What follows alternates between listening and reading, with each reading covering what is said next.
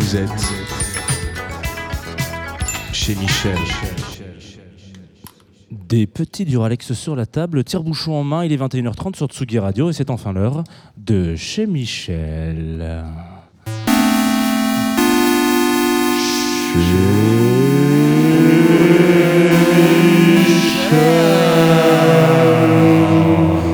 Alors il y a des rendez-vous qu'on ne manquerait pour rien au monde. Noël en famille, quand c'est fonctionnel, la maison de vacances avec les copains pour commencer l'été, ce verre qu'on a calé avec cette fille ou ce gars pour lequel ça fait des semaines qu'on check les meilleurs bars de quartier, et le Name Festival qui chaque année depuis 18 piges rythme élégamment et aussi avec un gros BPM euh, qui tâche Roubaix, Lille et tout ce qui touche de près ou de loin à la région où on sait recevoir et où l'art de la table n'est plus vraiment un art mais tout simplement un prérequis. Alors pour les plus finaux et plus finaux d'entre vous, qui vous aurez remarqué que j'ai cité euh, des rendez-vous immanquables et surtout des rendez-vous autour de la bouffe. Si vous n'êtes pas trop mauvais en histoire de la Tsugi Radio, vous avez aussi deviné que vous êtes en train d'écouter une émission qui s'appelle Chez, Michel, Chez Michel pardon, et en direct du Name Festival pour la troisième année consécutive, bien entendu. Alors d'habitude, je dis en public. Euh, là, est-ce qu'on a un public en fait? Quand même Ouais, Merci quand même de remettre un peu des choses. euh, voilà. Et ce soir, une émission exceptionnelle comme toujours, avec nous, je crois qu'on peut le dire. Euh, voilà, peut-être que c'est toujours un petit peu exceptionnel chez Michel. Et quand je dis nous, je parle évidemment de Max et Paul. Comment Bonsoir. ça va les gars? Bonsoir, C'est un très bien. Ah, ça, Ça va, fait plaisir, oui, ça me fait plaisir de vous avoir. euh, Ça fait plaisir table. d'être à Roubaix. C'est vrai? Ouais, hyper. Complètement. ça, ça sent que... Non, ça sent la vérité. Est-ce que tu as raison Alors, euh, qu'est-ce que je... vous êtes en train d'ouvrir une bouteille ou pas du tout?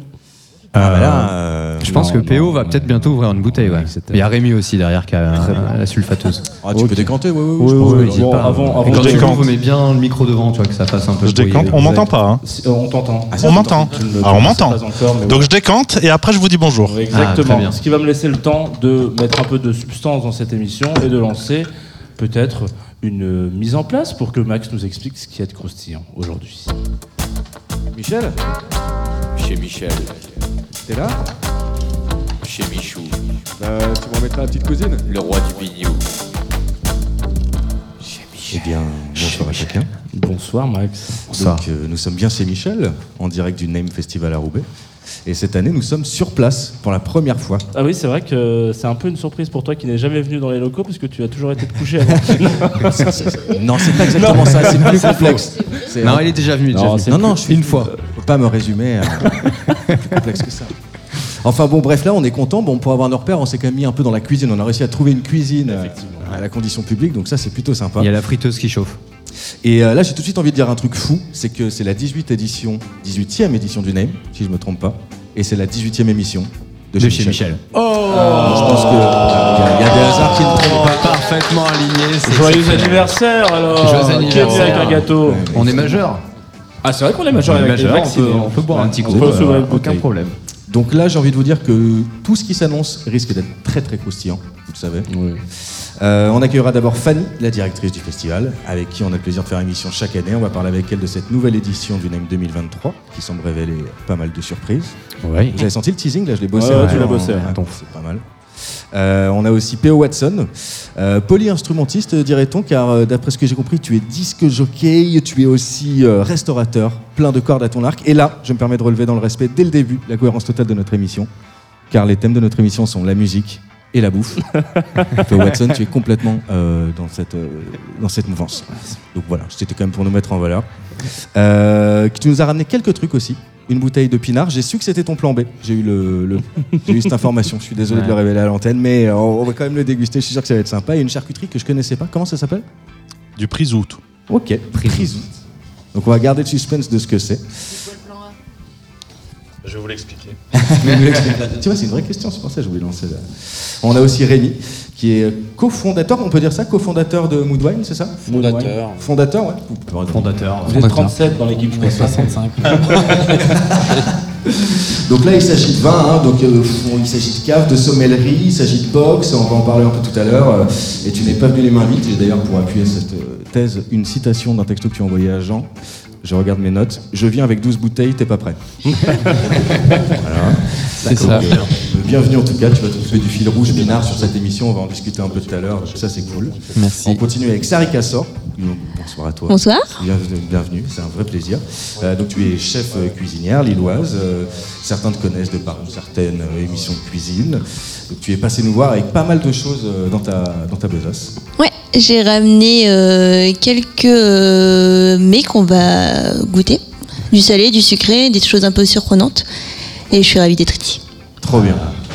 On va charge à Rémi de faire des petites alliances avec ça. On va essayer de- Ça a des, des accords mes vins euh, sur le pouce. Donc ça, on est enthousiaste. Et on attend aussi euh, Marie-Laure, qui n'est pas encore arrivée. Non, mais c'est voilà, c'est là. Il faut savoir que ce week-end à Lille, il y a pas mal de trucs. Hein. Lille et Roubaix, euh, ça bouge pas mal. Il y a le Lille Street Food Festival, il y a des matchs de rugby. euh, elle, elle est à Arras, euh, un peu plus loin, où il y a le championnat du monde de la frite, donc ça bouge. Donc voilà, je crois qu'il y a des bouchons. Alors ça, c'est un des trucs qui m'intrigue le plus. Ce championnat du monde de la frite, j'avoue que j'ai très très hâte qu'on puisse en parler. Ouais, on va en parler. C'est très passionnant. Donc bref, vous l'avez compris, euh, il y aura du bon pinard, de la bouffe euh, créative, des gens sympas et tout ça. Bah, Est-ce que ça serait pas le, le concept de notre émission euh, chez Michel J'ai bien l'impression. Effectivement. Euh, bah, Du coup, je vous propose qu'on passe immédiatement à l'apéro. effectivement. Allez, c'est parti. C'est parti pour l'apéro alors. Apéro. C'est l'heure de l'apéro. Normalement, il y a une petite guitare qui devrait nous accompagner de manière très agréable. Apéro. C'est l'heure de l'apéro.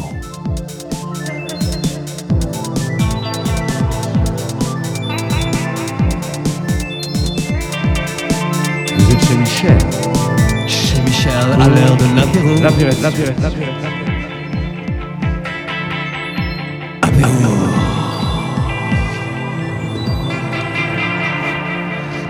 Et c'est donc l'heure de l'apéro. Chez Michel, euh, bienvenue euh, à notre cher invité, notre premier invité, PO. Salut tout le monde. Bonjour. Bienvenue, écoute, euh, comme le disait si bien Max, euh, on a compris que tu étais quelqu'un avec euh, énormément d'activités, euh, musicien, compositeur, euh, mais aussi restaurateur. Je suis pas du tout musicien. Ah, Enfin, je joue pas d'instrument. d'accord. Parce que j'ai compris que tu composais un peu avec euh, Kim. Ouais, ouais, oui, exactement. Mais, par contre, tu, tu composes, mais tu n'es pas musicien. Je, je bidouille des sons, je, Tu tripotes je, du son, je quoi. fais appel à l'intelligence artificielle pour faire des mélodies. Et après, et après, je tranche, je fais des choix, je rajoute de la disto, des delays, des reverbs, je mets les samples dans le désordre. D'accord, mais tu te définis pas du tout comme un musicien, quoi. Mais C'est vraiment, euh, euh, étymologiquement parlant, je sais pas. Je- enfin, j'ai fait du latin, mais c'est vieux, mais je sais pas vraiment si on doit associer la musique aux instruments. euh, Enfin, aujourd'hui de moins en moins, mais Ouais. en tout cas, je, je, je, je, je suis pas euh, instrumentaliste. D'accord, ok. Parce que j'avais compris que dans ton duo, justement, je me demandais. Donc ça veut dire qu'on a, on a un musicien, le, de, de, de ton duo Kimchi, c'est plus un musicien, euh, ton binôme? Non plus. Non non, non, non, alors nous on fait. la- ouais, ouais, non, non. Ton non, non. Ah, bah oui. Non, mais voilà. Non, en 2023, les garçons, un peu de. Vous êtes gentils. Non, non, euh, surtout pas. Non, non, non, mais c'est, c'est, euh, bah voilà, c'est la musique électronique. euh, regardez les clairement. vieilles interviews d'Étienne de Crécy, etc. Ils vous diront qu'il, qu'il, qu'il joue pas de mélodie Ouais, non bah, plus. Étienne de Crécy, il est quand même un peu musicien, mais bon, Oui. on n'est pas venu là pour parler de lui. Donc tu nous as ramené euh, donc du, du prisou, ça, Alors c'est du important. prisout. du prisout. Il y a un T à la fin. C'est, Prisout. c'est du prisout. C'est Alors, du- pourquoi tu nous as ramené ça déjà? Qu'est-ce que c'est? Bon, attends, celui-là. Ah oui, on va ouvrir un petit coup de rouge quand même parce que. Mais Jean, Jean, Jean, Jean Ah, mais tu m'a, gentiment appelé en me disant ce serait quand même cool que tu ramènes. euh. Voilà, que tu ramènes à grailler, parce que bon. Et euh, il se trouve que je reviens de, de- de Corse. Ma, ma maman est corse. Elle est d'un D'accord. petit village qu'on appelle Ocana, qui s'appelle Ocana, dans la vallée du Prounet, il est à l'est d'Ajaccio. Et euh, donc j'ai toute ma famille du côté maternel qui est là-bas. J'y suis très régulièrement. Et, et, euh, quand Jean m'a appelé, je- j'y j'y étais. Et euh, je lui ai dit, écoute, ça tombe bien, je vais te ramener quelque chose. Mon cousin fait de la charcuterie au village, c'est un petit village. hein. Ah, 200 habitants. Il fait, de la, il fait de la charcuterie, il est installé là-bas depuis, euh, donc depuis toujours, mais il a installé son usine là-bas. Son père, mon oncle, faisait déjà du, du- de la charcuterie là-bas. Euh, et il a un prisout qui a affiné 36 mois. Donc le prisout, c'est du jambon cru. Ok. Ce qu'on appelle du jambon de, de montagne, souvent chez les Italiens ou chez les, euh, chez les Savoyards. Encore, ça s'appelle prisout. Alors la particularité, c'est, qu'il y a une AOP prisout. euh, qui doit être donc qui, qui nécessite d'être fait avec de l'élevage de, de porcs noustral, comme on dit chez nous, donc des porcs euh, locaux. Mon cousin travaille avec, avec le Pays Basque pour les cochons, donc c'est pas vraiment du prisout, c'est du jambon cru fait à la méthode corse, mais avec des, des porcs du Pays Basque. Très Il y exactement. a Marcel de, Très particulière. Ouais. Non, c'est vrai.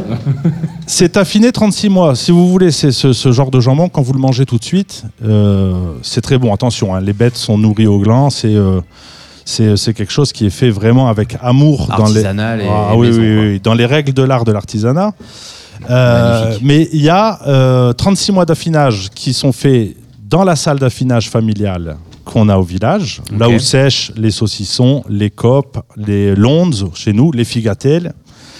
Euh, et voilà, et donc il y a une technique d'affinage qui est assez particulière, avec des conditions d'hygrométrie, des conditions euh, de fumage aussi qui sont particulières, que je ne dévoilerai pas, puisque, puisque, je, ne les, puisque je Ah. ne les connais pas.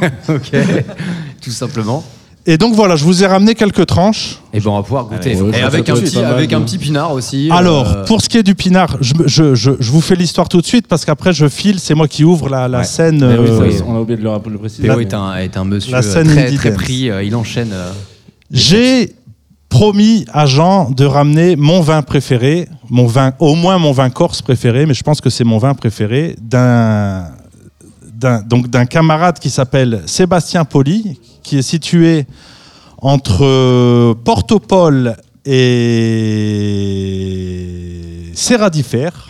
Donc c'est au nord de Sartène, à l'est de Propriane, qui a 10 hectares, qui s'appelle Ustilicion, qui est, euh, qui est un vigneron extrêmement méconnu, qui est très difficile à trouver. Je suis allé lui rendre visite, là justement, j'ai- pris 12 bouteilles, mais moi, comme j'ai ma garde-robe qui, est- qui reste au village, Ouais, je, je voyage sans bagage en soute, ce qui fait que j'ai pas pu en ramener. Je comptais sur Cyril, qui est euh, notre caviste de la rue des Postes à Lille, qui est spécialisé dans les vins bi- bio, qui travaille avec Sébastien Poli pour qu'il me trouve une bouteille, mais c'est la rupture absolue. Donc c'est très très très compliqué à trouver. Donc malheureusement, je peux pas. J'ai pas pu vous ramener du Stilichon.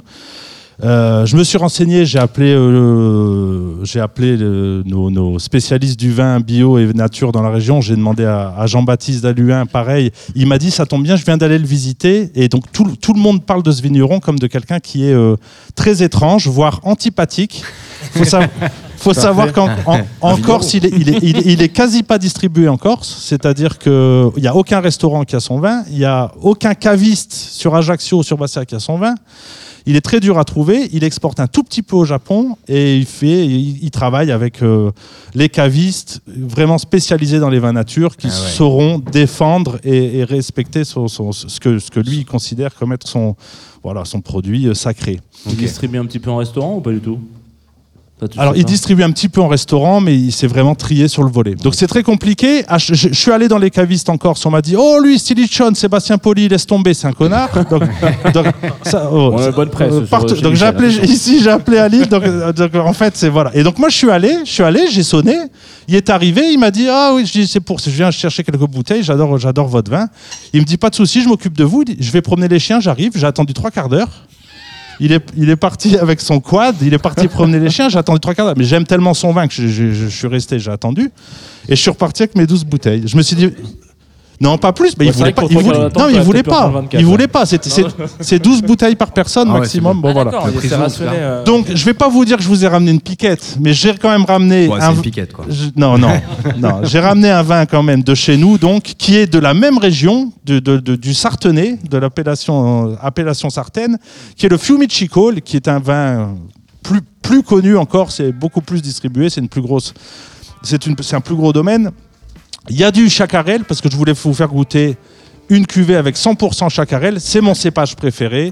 C'est un cépage corse avec le Nielouch et quelques cépages euh, euh, autochtones plus anciens comme le Carcadio lunaire qui sont des, des cépages de chez nous. Moi, c'est le chacarel. Le Nielouch, c'est quelque chose qui est un peu plus, euh, qui a un peu plus de corps, qui est un peu plus liquoreux. Le chacarel, c'est assez, assez clair. Ça se voit facilement. Ça, ça pourrait se comparer au gamay, plus au pinot noir, même c'est quand même plus structuré. Et t'as vu qu'on les plante en France maintenant hein? J'ai vu du Nielouch euh, dans la Loire et tout dernièrement. Là. Alors oui, mais de toute manière, là, je, oui, de toute façon, voilà, ce qui est, le... enfin moi aussi, là, je, je fais les cartes de vin pour les quelques restaurants qu'on a. Euh, voilà, on trouve des, euh, je mets des trucs à la carte. Il y a du gamay qui pousse en Languedoc. Enfin, il y a des trucs euh, complètement improbables. Ouais. Avec le changement climatique, ça peut aussi s'expliquer. Ou pas. Enfin, c'est- là, c'est quand même un cépage du nord qui descend dans le sud. C'est un peu, c'est- plus chelou, mais à la limite qu'on mette euh, de la- du Mourvèdre ou de la Syrah euh, dans le Nord-Pas-de-Calais, pourquoi pas d'ici peu. Mais Ouais. l'inverse est un peu étonnant. Mais bon, tout est tout est possible. Tout est possible, ouais. Donc euh, voilà. Et en fait, le Fiumicino, et après, j'arrête de vous monopoliser l'antenne. euh, C'est notre invité, donc tu prends Chaque là, on a posé qu'une question, hein, il y en a plein d'autres derrière, hein, t'inquiète, hein, il va falloir y aller. hein. Chacarel, Chacarel Nielouch, donc les deux cépages corses, et ils ont mis un peu de Syrah, ce qui est un cépage euh, gaulois, comme on dit en Corse, français. Donc il y a un petit peu de Syrah aussi. Voilà. Mais c'est fait dans le Sartenay. Donc moi j'ai un- j'ai souvent mes partenaires qui me vendent du vin ou avec qui euh, ou qui me vendent de la charcuterie qui me disent toujours fais au maximum des accords de terroir. Ah ouais. Fais au maximum des accords de terroir. Corse. Donc comme Eh j'ai ben, ramené de la charcuterie corse, je tenais quand même à mettre un point d'honneur Eh à ben, ramener. on, va, on va goûter, on va Du goûter vin corse. le Bah, il est incroyable. Vous avez goûté le août Vous l'avez pas goûté Ah, je vous Ah. Ah ouais, c'est très bon, clairement. Il y a un côté port noir un peu. Enfin, j'espère ne pas mélanger des choses euh, mélangeables. Oui, oui, tout à fait, Ouais. tout à fait, tout à fait. On sent que c'est du bon gras en fait. Hmm. C'est bon? Ah ouais, ouais. Excellent.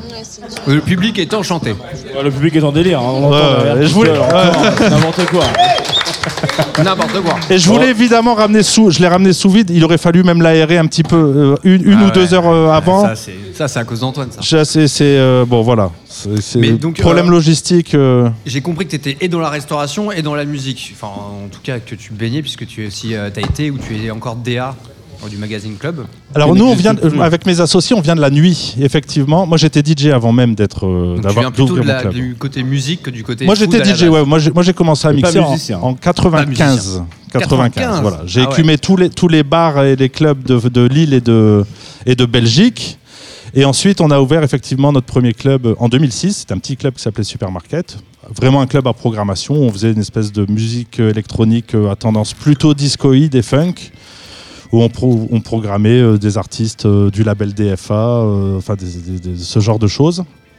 Euh, ensuite, on a ouvert le magazine club, Ouais. plus grosse capacité, Grosse programmation. grosse programmation où on a fait venir vraiment les têtes d'affiche de la musique électronique à Lille que seul le Name faisait une fois par an. Nous, on a décidé Ouais. de le faire tous les week-ends. Je me permets une petite euh, incise, mais les t'en deux prie, Jean. qui sont en face de toi ont, ont déjà joué au magazine Club. hein. Très très bon souvenir. Voilà. Ouais. Ouais, il y Sous a un projet il y a à l'ancienne qui s'appelait Bloom euh, sur le prix Ricard. Oui. Si je dis pas de bêtises. Bah voilà, BPM, le BPM pardon. Ah oui, excuse-moi, BPM. ouais. N'importe Et en 2014, donc comme j'ai des associés qui ont tous des, des- des- qui sont tous mariés et qui ont tous des gosses. Ouais. euh, on- des restos, c'est plus chill. la tendance, la tendance, la tendance était aux activités diurnes vois- effectivement. Qui regarde avec des gros yeux, ce que ça veut dire, mais il y a Donc, de- euh, donc on s'est dit bon allez faut maintenant faut ouvrir des restos ça suffit on peut plus se coucher à 10h du matin comme ça toutes les semaines on va on va claquer et, et donc en fait on a pris le virage. Donc on a ouvert un premier truc un peu comme ça sans prétention qui était plus un sports bar où Qui on mange des euh, Babe. burgers qui était le, le Moser. Ah.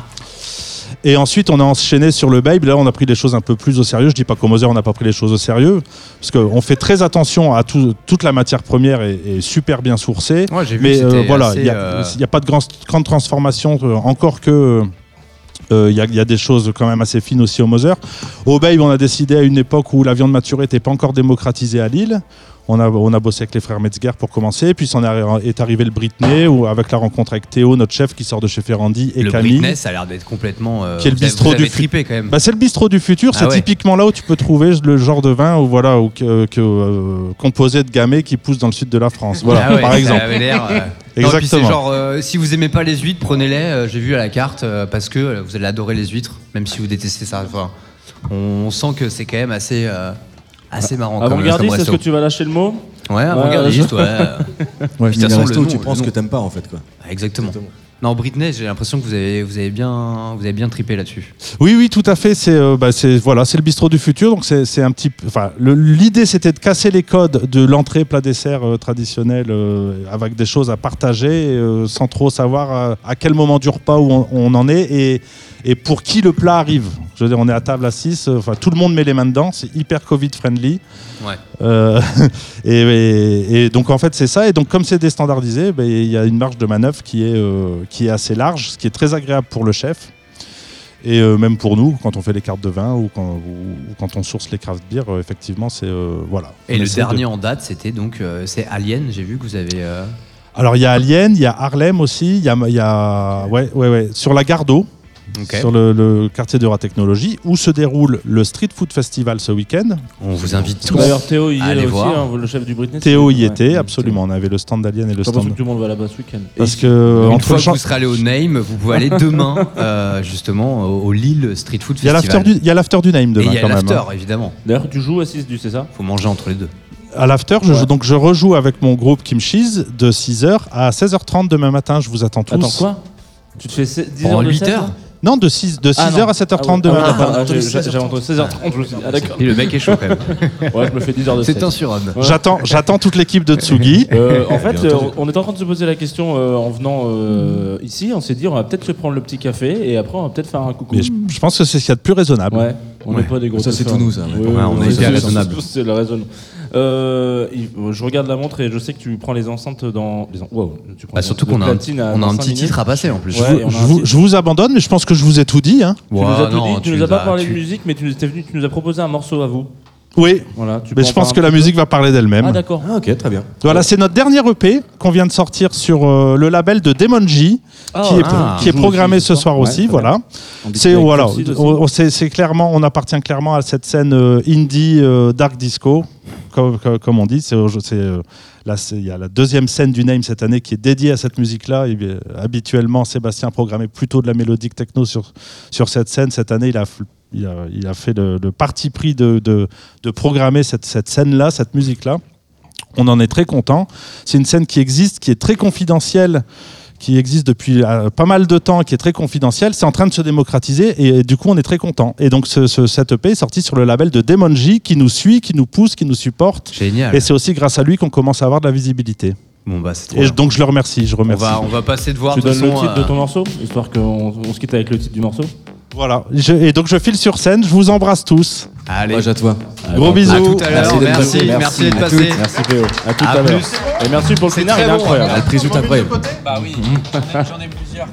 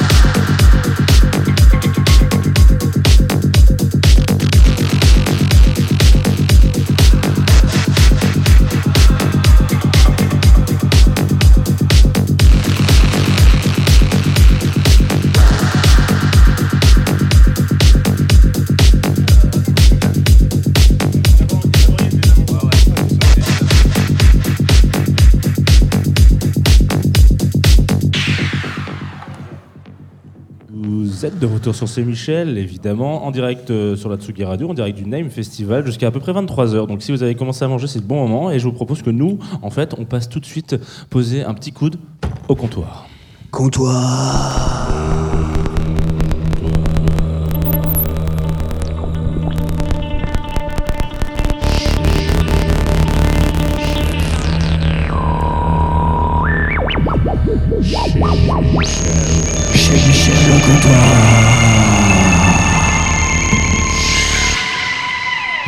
Rouge qui traîne ou pas Il y a tout ce qu'il faut. Enchanté. bah merci, merci Max, ça fait euh, bien 40 minutes qu'on est ensemble déjà. Ah oui, c'est vrai. Mais voilà, ça fait plaisir que tu nous aies enchanté. Bah écoutez, on va focuser un peu sur Rémi alors, parce que quand même. euh, Ah oui, on devra quand même ramener, qu'on, rappeler qu'on a un monsieur qui est venu avec euh, chaque bouteille, qui sont 6 doublés. Je fais un peu des maths là. C'est peut-être un peu, c'est peut-être Ça pas- fait combien c'est- au total T'as Euh, une idée, Donc euh 6 fois 2. Attends. 3, 4, 5, 6, ne prends pas non plus de- Ouais, ouais, ouais, 12, c'est bon, on se a priori. Et 13 si on compte celle qu'on vient de siffler euh, de PO. Voilà. Bon, Rémi, raconte-nous un petit peu. Donc, euh, donc, toi, tu es fondateur de Moonwine, on peut dire ça comme ça ou... Ouais, on peut dire ça comme ça. Euh, en gros, j'ai j'ai créé Moonwine avec euh, mon associé. Hein, euh, faut que je mette un casque. Si tu veux, tu peux mettre un petit casque, on t'entendra bien. ça, ça sert à quelque chose? Ça sert à ce que tu t'entendes bien et que du coup tu parles bien dans le micro, tu vois. Coucou, bonjour. Ok, ok, là je m'entends. Ouais, c'est sympa. hein, Effectivement, c'est mieux. Euh, ouais, bah, j'ai créé Moonwine avec mon associé euh, Eric Ecolan il y a maintenant euh, presque trois ans. On était euh, en plein Covid. Donc, euh, je sais pas si euh, tu sais, mais euh, moi j'ai des restos aussi. Absolument. J'en ai entendu parler, je voulais le garder pour une deuxième Tu partie. mais Ok, très bien, très bien, très bien. Euh, donc moi j'ai quelques restaurants à Lille et euh, en- quand le Covid est arrivé, on, on a fait rideau hein, comme tout le monde et euh, bah, on a commencé à se faire chier.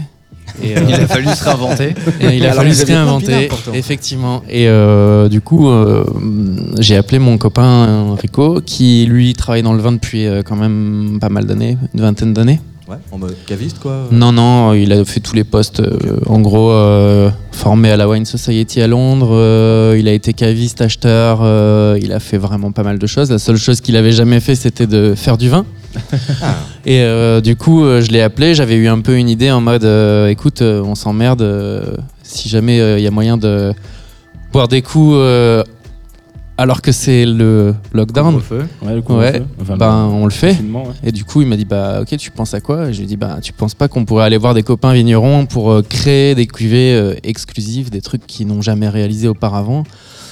Et euh, il m'a dit écoute, laisse-moi un peu de temps, je réfléchis. Et finalement, euh, le lendemain matin, il m'a appelé, il m'a dit vas-y, on se barre, euh, on y va, on va faire du vin. Et on a appelé des copains en fait avec qui on bossait déjà euh, dans, dans mes restos. On leur a proposé le projet qui, et euh, du coup. euh, ils ont trouvé ça cool parce que tu sais, c'était vraiment la période où tout le monde se faisait un peu chier. Et... Ouais. Donc, attends, pour être plus clair, c'est-à-dire que vous, vous participez à la vinif avec les vignerons Alors, il y a deux manières de voir le truc. En gros, le- l'initiative du projet, c'était de, de dire à des vignerons, en gros, euh, est-ce que tu as déjà pensé à assembler euh, tel cépage avec tel cépage? Est-ce que tu as déjà assemblé euh, tel terroir avec tel terroir? Euh, On a fait des trucs, vraiment des dingueries. hein. On a fait. euh, Ah, donc ça va un peu challenger le vigneron. Ouais, ouais. C'est quoi les Ah, dingueries L'idée- Ouais, l'idée, c'est pas- balance les dingueries. dingueries, Nous, on veut les dingueries. Ouais, ouais. Bah des dingueries, on a fait pas mal de choses. On a fait, euh, on a fait faire par exemple, je vais ouvrir un canon là, on va, on va goûter euh, un frisante. On a fait faire un frisante comme les Italiens euh, par des copains en Alsace, les frères Bartel. Ok. Donc l'idée c'était de, euh, donc ils n'en, avaient jamais fait. hein. Euh, en gros l'idée c'était de leur dire, euh, est-ce que vous avez déjà fait une presse directe de Pinot Noir en foutant de l'auxerrois dedans? Et du coup les mecs nous ont dit bah non. Est-ce que, est-ce que, est-ce que ça a un intérêt de, de- en gros, de ce genre de choses quoi Et nous, on s'est dit bah vas-y, nous on veut une bulle avec ce genre de truc. Et tu vois, regarde la couleur, regarde comment c'est beau. Ça, on aime ça. Là, on est chez Michel. Ah, C'est Ouais, pas très là, on est chez radiophonique, Michel, ouais. mais on est sur un lever de, co- un un lever de soleil, si ça peut rappeler les gens. Donc, Voilà, on va l'idée- faire un petit Il réveil. reste de la place à la condition publique pour euh, les gens qui veulent passer. L'idée en gros, c'était de, de faire une, euh, une, euh, J'ai dit, j'ai toujours rêvé de faire de la SMR. Donc l'idée c'était de mettre un, un mou de raisin congelé dans, le, dans, dans, le, dans la cuve pour euh, faire repartir en fermentation naturelle. Et voilà, on leur a fait faire ça et euh, le résultat est assez exceptionnel. Donc ça, c'est vraiment une des premières cuvées que vous avez fait Non. justement pendant le Ça confinement. c'est une des dernières. Ok. Ça c'est une des dernières. L'une des pr- la première cuvée c'est celle-là. Elle s'appelle Panther. Génial. On l'a faite avec euh, Corinne et Yvan Soto. Donc ça c'est euh, 100%, 100% Syrah vieille vigne. C'était une vieille vigne qui était destinée à un- uniquement à un assemblage. Donc en fait, euh, en gros, cette parcelle-là, les mecs récoltaient le raisin, vinifiaient en assemblant toujours avec du cinsault, du carignan, etc. etc. Et euh, ça, on- quand on est arrivé, on a goûté euh, pour la première fois. euh, donc là, on est en 2000, euh, 2020. Ok. On a goûté pour la première fois indépendamment avant l'assemblage. Et on s'est dit que c'était quand même ultra cool. Et on a demandé de faire un, un monocépage de cette parcelle Ok. qui n'avait jamais, euh, en Ah gros, euh, il n'avait jamais vu le jour. euh, jamais, jamais vu le jour, pardon. Ok. Et alors, donc, pour bien comprendre, donc là, il y, a une- il y a une vinification, disons, euh, laquelle vous mettez votre nez. Et après, l'idée, c'était. Après, alors Ouais. l'idée, c'était d'appeler des potes artistes. Tu vois, les, les- les étiquettes en fait sont toujours dessinées par des, des copains artistes. Et euh, à la base, quand on a démarré le projet, euh, on voulait faire des box, ce qu'on a fait hein, d'ailleurs. On a arrêté, on a arrêté maintenant parce que on s'est concentré sur de la distribution professionnelle. Mhm. Mais euh, en gros, l'idée c'était de faire découvrir un peu le vin nature aux, aux gens bon. avec de la pédagogie, mais sans se prendre la tête, tu vois, en mode euh, ok, c'est quoi le vin nature? Rico, qui a écrit super bien d'ailleurs, euh, au passage, écrivait un petit peu des textes sur, euh, sur ce qu'on a voulu décrire dans le vin en fait et faire, con- construire avec le vigneron. On- il écrivait également sur, sur, sur l'artiste, parce que c'est quand même super important. Tu vois, c'est quand même labellisé. Magnifique. Ouais, donc chaque- on- C'est quoi C'est des artistes différents à chaque fois, ouais? Ouais, alors maintenant ça s'est euh, vachement plus resserré euh, parce qu'on fait plus de boxe. Et du coup, on a deux copains qui dessinent pour nous. D'ailleurs, euh, Pierre Philippe, qui est le dessinateur de Panthère, Très gentil ça. et, euh, et Vincent Malac, qui est le dessinateur du coup de cette cuvée qui s'appelle Pan et euh, Plénitude. Voilà. Je rappelle comme pour ceux qui nous suivent, qui nous écoutent sur Atsugi Radio et qui se disent bon bah là on voit pas ce qui se passe. Normalement à la fin de cette émission j'enverrai des stories sur le compte chez Ouais. Michel Ouais, si Jean n'est Radio pas trop bourré, Si parce que pas trop Instagram ouais, qui seront partagés sur le compte de Tsugi Radio. Vous verrez euh, Pierre Philippe, tu dis voilà, euh, en- euh, les, les différentes pochettes en story. euh, pour Son blaze c'est Pedro Dactyl sur euh, Pedro Lactil. et euh, Vincent Malac c'est V comme Vincent.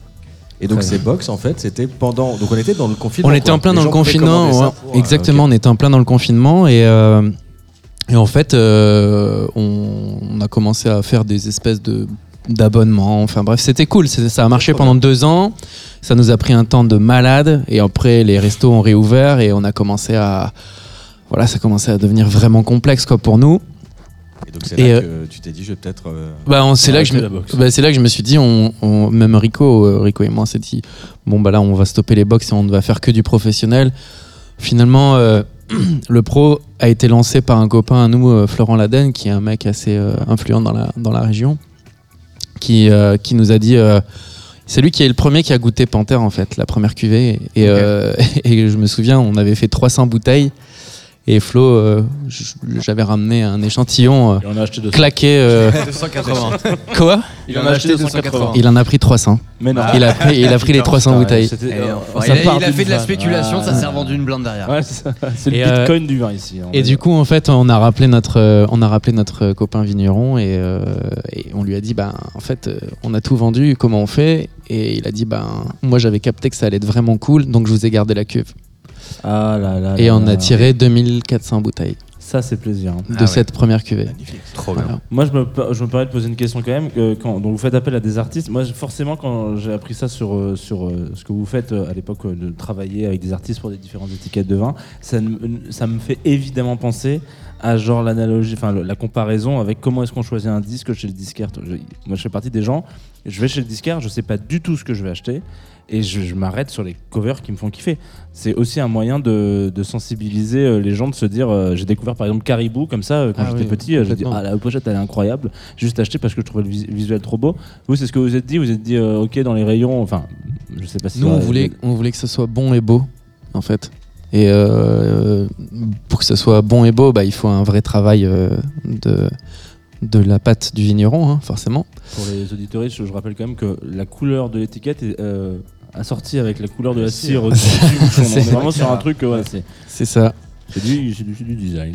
Et du coup, en fait, après, on s'est dit, ben, on voudrait des, des belles, enfin, des beaux dessins pour que on puisse avoir, comme tu dis, avoir envie de, envie de le boire juste en le regardant le, la Surtout canette. dans le nat, en vrai, il y a Ouais. un truc aussi Ouais. euh, de. c'est- Il y a deux écoles, j'ai l'impression. Il y a ceux qui se font chier sur l'étiquette et ceux qui se disent il faut absolument que j'ai un jeu de mots incroyable Mmh. pour aller chercher, C'est vrai, c'est pour vrai. aller challenger les, les- les coiffeurs. non, parce que- non, mais c'est vrai.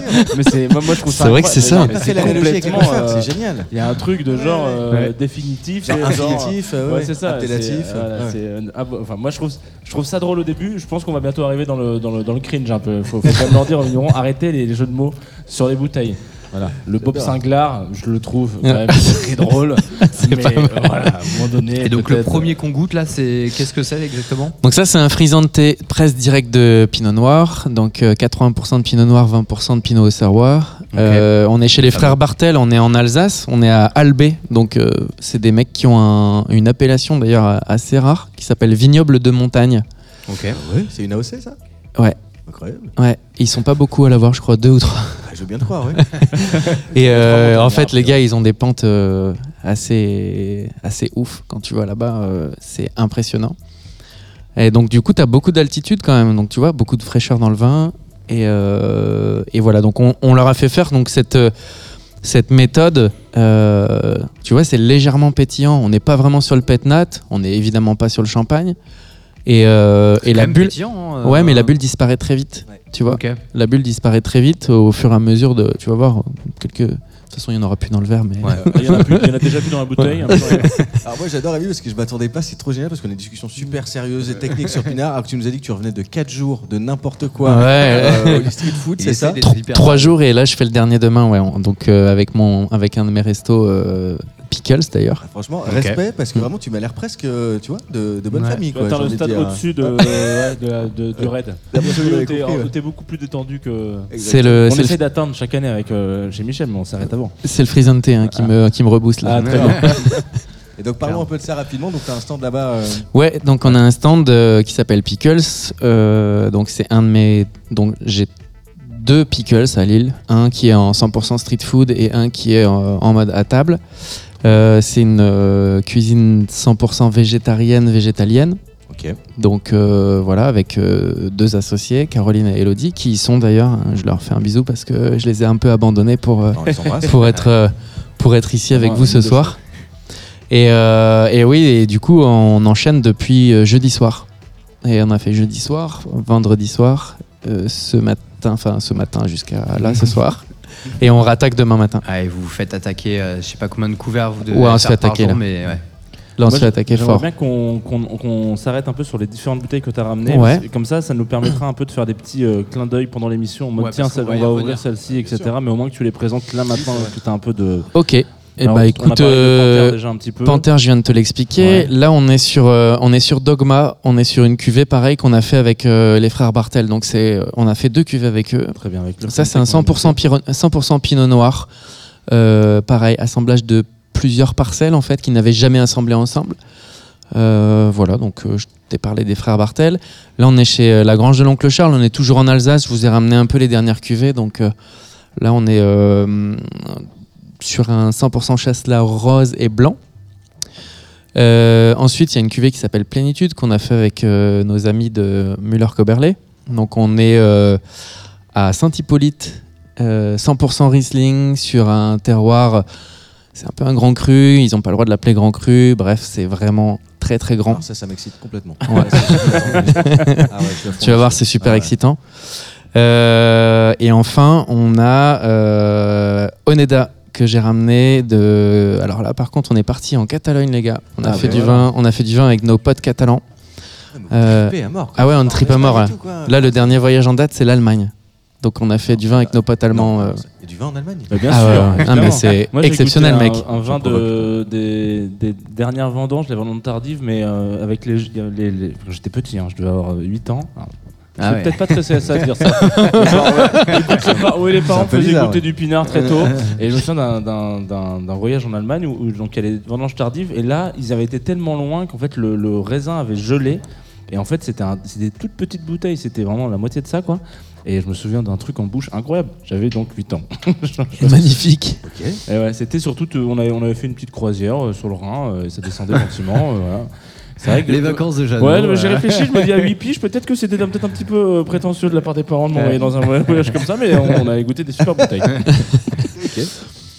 Et donc, ouais, du coup, ce, ce dernier canon-là, c'est un assemblage de grenache noir et grenache blanc qu'on a fait avec les frères Frisac. Donc là, on est euh, dans le Penedès, on est à Terra Alta. Donc on est allé chez eux, c'est le terroir du, c'est vraiment le terroir du grenache hein, là-bas.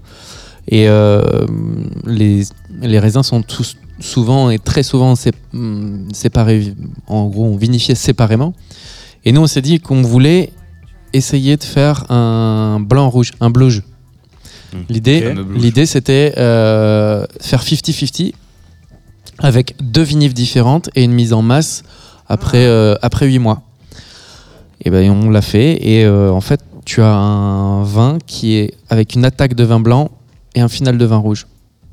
But atteint. Parce que normalement, c'est ouais, ok. Très. Voilà. C'est le but qui est rarement atteint. Sur Ouais, les, exactement. les Souvent, c'est euh, très tranché et, souvent, c'est un peu. Ah, euh, je suis curieux aussi. Ah, j'ai hâte alors. Ouais. On va goûter, on va goûter. Clairement, on va Je propose qu'on s'envoie un petit. euh, comment, évidemment, on t'a demandé à tout le monde de venir Un avec, des- avec de la musique. Euh, tu m'as envoyé une reco il y a quelques minutes ouais. qui est. Je te laisse le présenter je- parce que je l'ai pas sous le nez là comme ça. Ok, Euh, bah c'est un morceau des Suicide Boys que j'avais mis euh, d'ailleurs quand on est passé sur Omnivore euh, avec euh, d'ailleurs un de mes chefs d'un autre restaurant euh, Bleu Canard, on n'en a pas parlé, mais C'est vrai. On a pas un chef euh, d'ailleurs un chef japonais hein, qui vient d'Okinawa et euh, on a fait une petite démo sur euh, sur Omnivore et j'ai balancé ce morceau qui s'appelle Mount Sinai. Très bien. Et bah, euh, écoutons-le. Oui, on va, on, on va l'écouter. Ouais. Euh, Ouais, mais Antoine, c'est bien, Antoine est en train de on- presser on le vinyle. en- en- Antoine est en train de presser le vinyle Voilà. directement. Mais attends, c'est bien parce que du coup, on n'a pas-. On pas parlé justement de ce troisième resto, c'est l'occasion justement. euh, Parce que, attends, les deux premiers, c'est les. Redis-nous exactement ces restaurants que tu as à Lille alors. On n'a pas pu parler non plus du concours, juste préfère prévenir euh, de mayonnaise qui va Ah oui. venir aussi Ah dans quelques oui, minutes. Je préfère parce que. Rémi, Rémi va y participer et euh, il s'est- il s'est Ouais. inventé une mayonnaise. Donc, Et j'ai jamais normalement, monté ça de devrait mayonnaise de ma vie. Oui, c'est vrai euh, qu'on n'a pas du tout teasé sur ce On truc. n'a pas du tout vrai, il y a un Euh, happening, c'est en notre même- premier happening chez En Michel. même temps, quoi. il y a peut-être Sarika qui est en train de préparer aussi, je pense, euh, ses plats. Donc peut-être qu'on va intervertir, mais Oui, oh, c'est pas très il grave. ça, n'empêche voilà. que Rémi, euh, Rémi va essayer de, de passer sur le billard. ouais.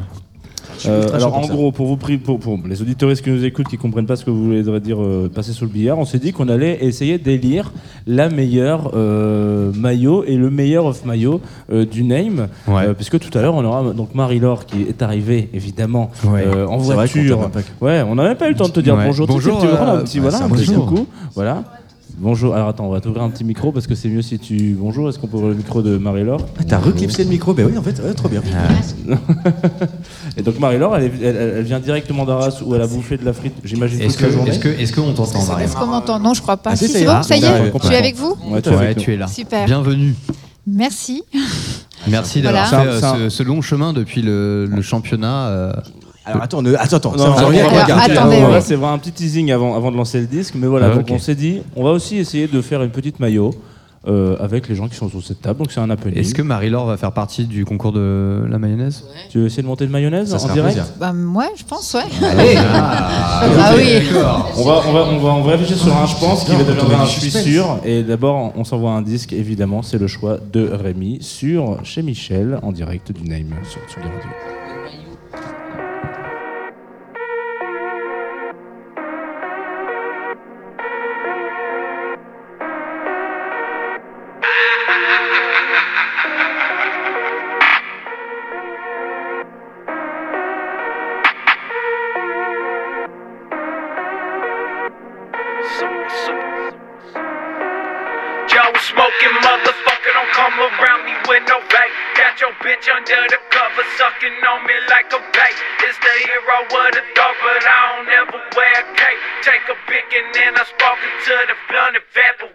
Know the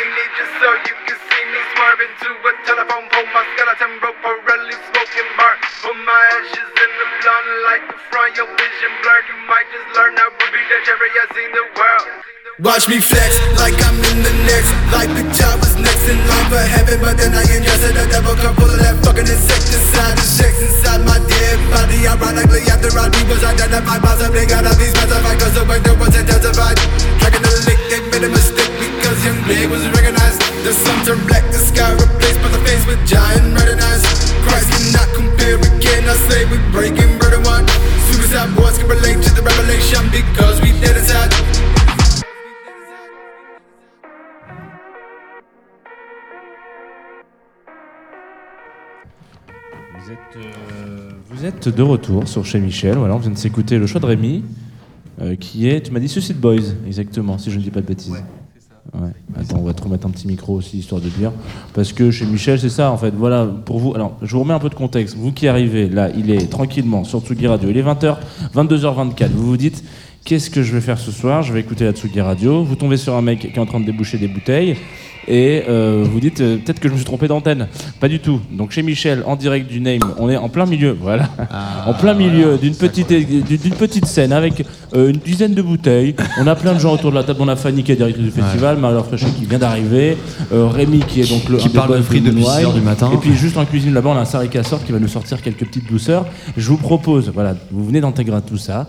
Il va y avoir un topping, il va y avoir de la maillot, il va y avoir plein de choses. Mais d'abord, il va y avoir de la guitare. On C'est le on moment de la terrasse. Ouais, ouais, on, pa- on passe, On en, passe en terrasse. terrasse. À cette heure-ci, à 22h30, on passe en terrasse. En Chez- terrasse, chez- chez Chez Michel. Je suis très, très, Je suis très, je suis très content d'être ici. ait trouvé une petite place en terrasse. Moi aussi, putain, ça faisait un petit moment que je rêvais de fumer. Une bonne cigarette. Une bonne cigarette chez Michel.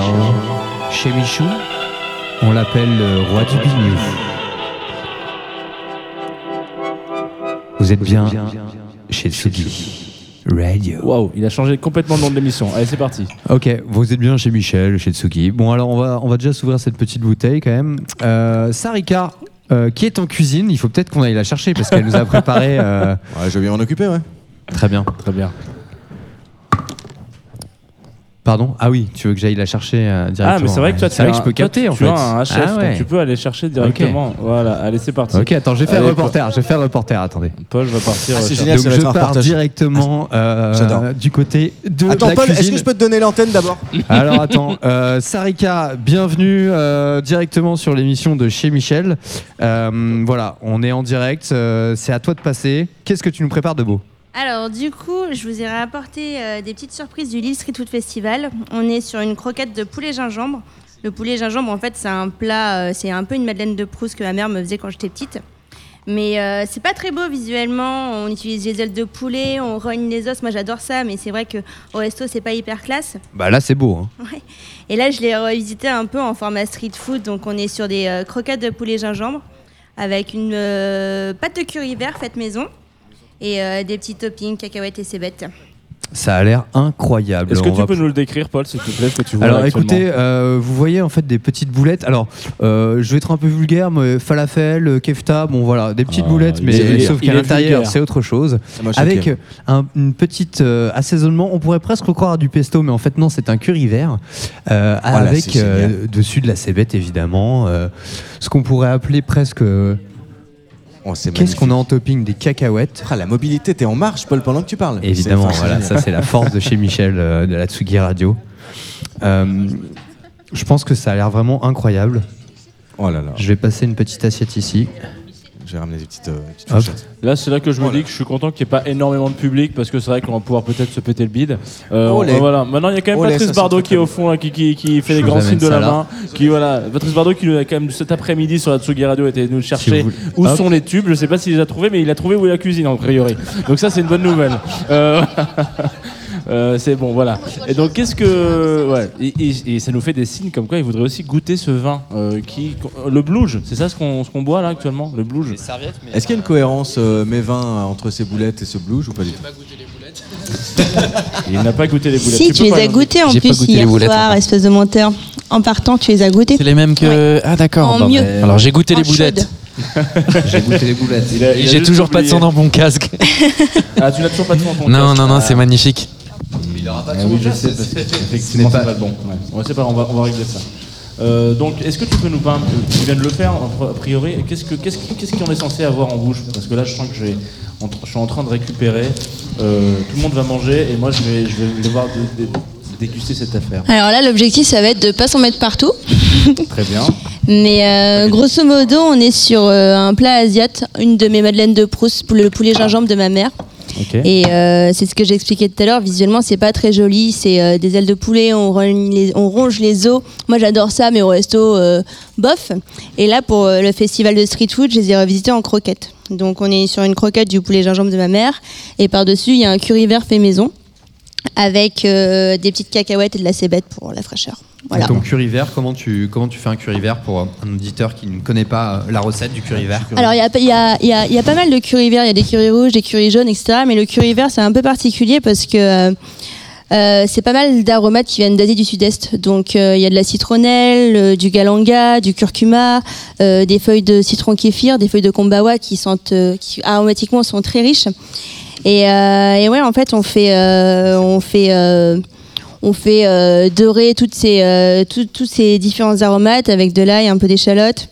Et ensuite, on vient mixer tout ça. Pour cette couleur verte, en fait, c'est principalement le feuille de citron kéfir. Ah, c'est ça.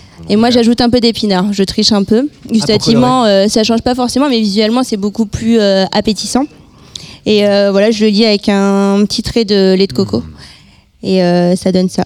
Et du coup, euh, Et dans la boulette, donc tu disais, il y a. euh, le poulet gingembre de ma mère, recette Ok. euh, classée secret recette défense. se- Ah ouais, secret, Ah défense, vraiment. Il y a On peut pas Coca avoir- et non, il y a le poulet gingembre de ta mère et Ouais. Coca en dessous, je crois, en termes de secret défense. Il y a juste du poulet et du gingembre ou on peut quand même avoir un ou deux autres ingrédients? Il y a pas juste du poulet et du gingembre. Regardez-le, lui, quand il essaie de voler. Ah ouais. Moi, j'ai la bouteille de, de Blouge qui, est- qui a disparu et je pense que voilà, elle a été vidée. euh, de manière- c'est Antoine Ah qui non, l'a, c'est donc Antoine. autant Elle est dire partie que- la bouteille de blouge Est-ce que tu. Ça marche bien Ouais, ça marche avec les boulettes, le, le blouge. Moi, je vais t'en prendre un peu. Et du donc c'est quelque chose que tu sers dans ton restaurant euh, Alors euh, non, parce que je n'ai pas de restaurant. Et voilà, donc c'est la euh, question. En fait, euh, je fais partie du coup euh, de ces chefs qui ont choisi de ne pas avoir de restaurant pour le moment. Donc je suis chef itinérante. Grosso modo, euh, les gens ont pu me voir dans Top Chef il y a pas longtemps. Et euh, quand j'ai fait Top Chef, ça faisait très peu de temps que je faisais de la cuisine. C'est une réorientation. Avant, j'avais rien à voir avec le métier de la restauration. Donc euh, ça faisait un an et demi que je faisais de la cuisine. Et euh, clairement, c'est pas parce que j'ai fait Top Chef que je me vois ouvrir aujourd'hui un restaurant. euh, parce que faut, pri- faut, profiter de la fame ou jouer sur le mot. Enfin, non, pas du tout. J'ai fait deux ans d'apprentissage, donc euh, ça m'a permis d'apprendre beaucoup de choses, de voir de belles choses, principalement dans le gastro à Lille. Et, euh, et ouais, aujourd'hui, euh, je me dis, j'ai peut-être pas envie de faire du, du, du gastro étoilé toute ma vie, donc euh, je me lance pas mal de challenges. Ce qui fait que euh, j'ai pas mal baroudé en France là depuis Top Chef. J'ai pris les rênes d'un restaurant dans le 17e à Paris. Là, c'était full gastro. C'est très drôle parce que je suis arrivée avec euh, plein d'idées, etc. Euh, au Clarence, euh, on avait une cuisine qui faisait pff, trois fois la taille de mon, de mon appart à Lille. On avait Avec des, des équipements. brigades, Exactement. On avait des, des équipements de dingue. Plein de gens qui faisaient plein de choses. Je suis arrivée à Paname, j'avais une carte hyper gastro, euh, j'étais toute seule avec un commis plongeur et une sous-chef. Et là, je me suis dit, waouh, qu'est-ce que je suis en train de faire? On faisait des horaires de malade la première semaine. Ma sous-chef m'a dit, écoute, Sarika, t'es hyper ambitieuse, tu m'apprends plein de trucs, mais là, juste, euh, moi, je suis là pour euh, te, te, te brider. Et euh, effectivement, je me suis rendu compte que c'était pas du tout le genre de cuisine adapté à ce que je voulais faire. Donc, euh, je me suis adaptée. Pas mal de remises en question. Et en fait, du coup, depuis, j'enchaîne. J'ai fait euh, 10 jours full street food à Bruxelles.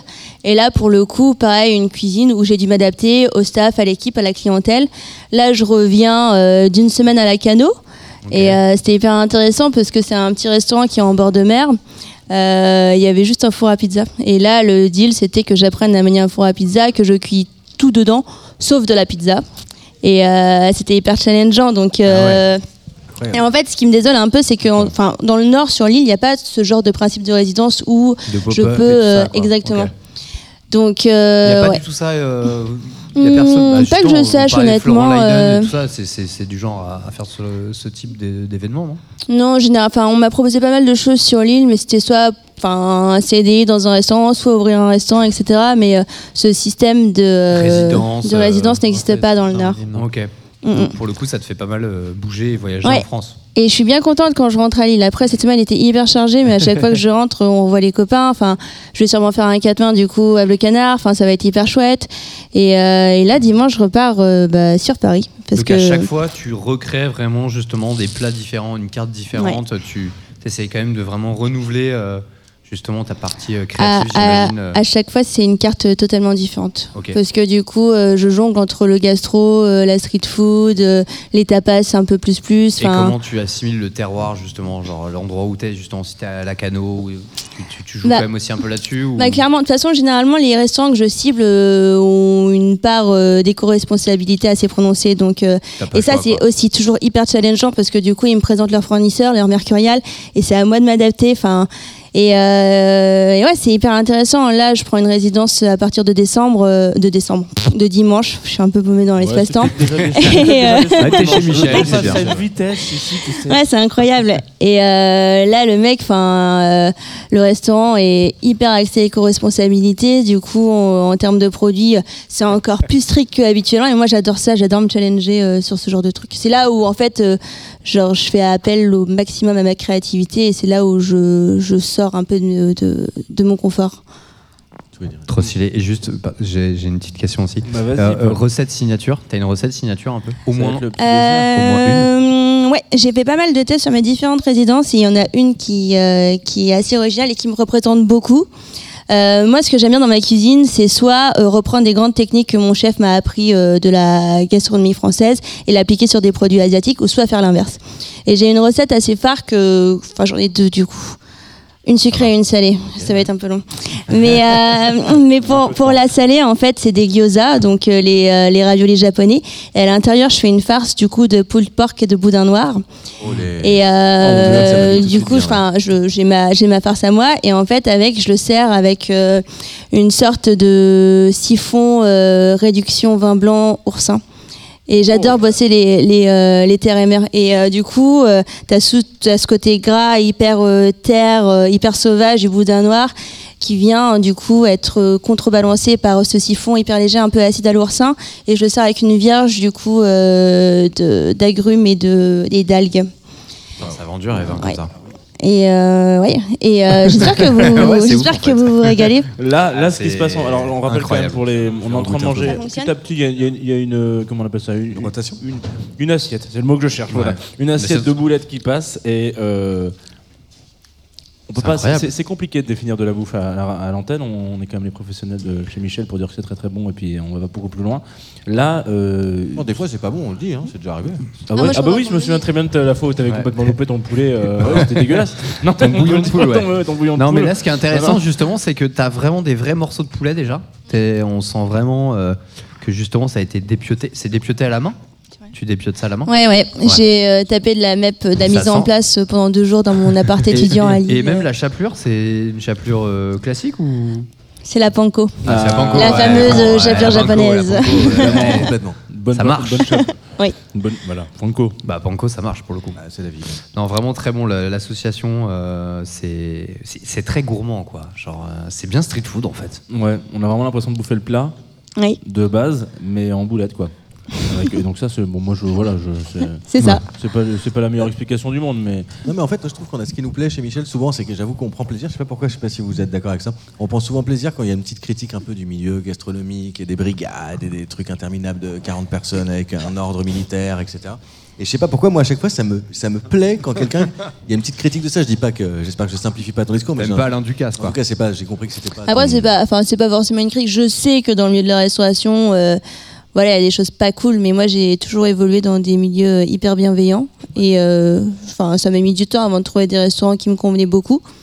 Mais euh, le Clarence à Lille, c'était une très bonne brigade, très jeune et très dynamique. Et euh, ils m'ont hyper soutenu pendant tout ce que j'ai fait. Et ça, c'est hyper chouette. Et par rapport à ça, c'est assez intéressant parce qu'on n'a pas souvent l'occasion, alors chez Michel, on n'a même jamais eu l'occasion de discuter avec des gens qui sortent de euh, Top Chef, puisque c'est l'émission que tu as faite.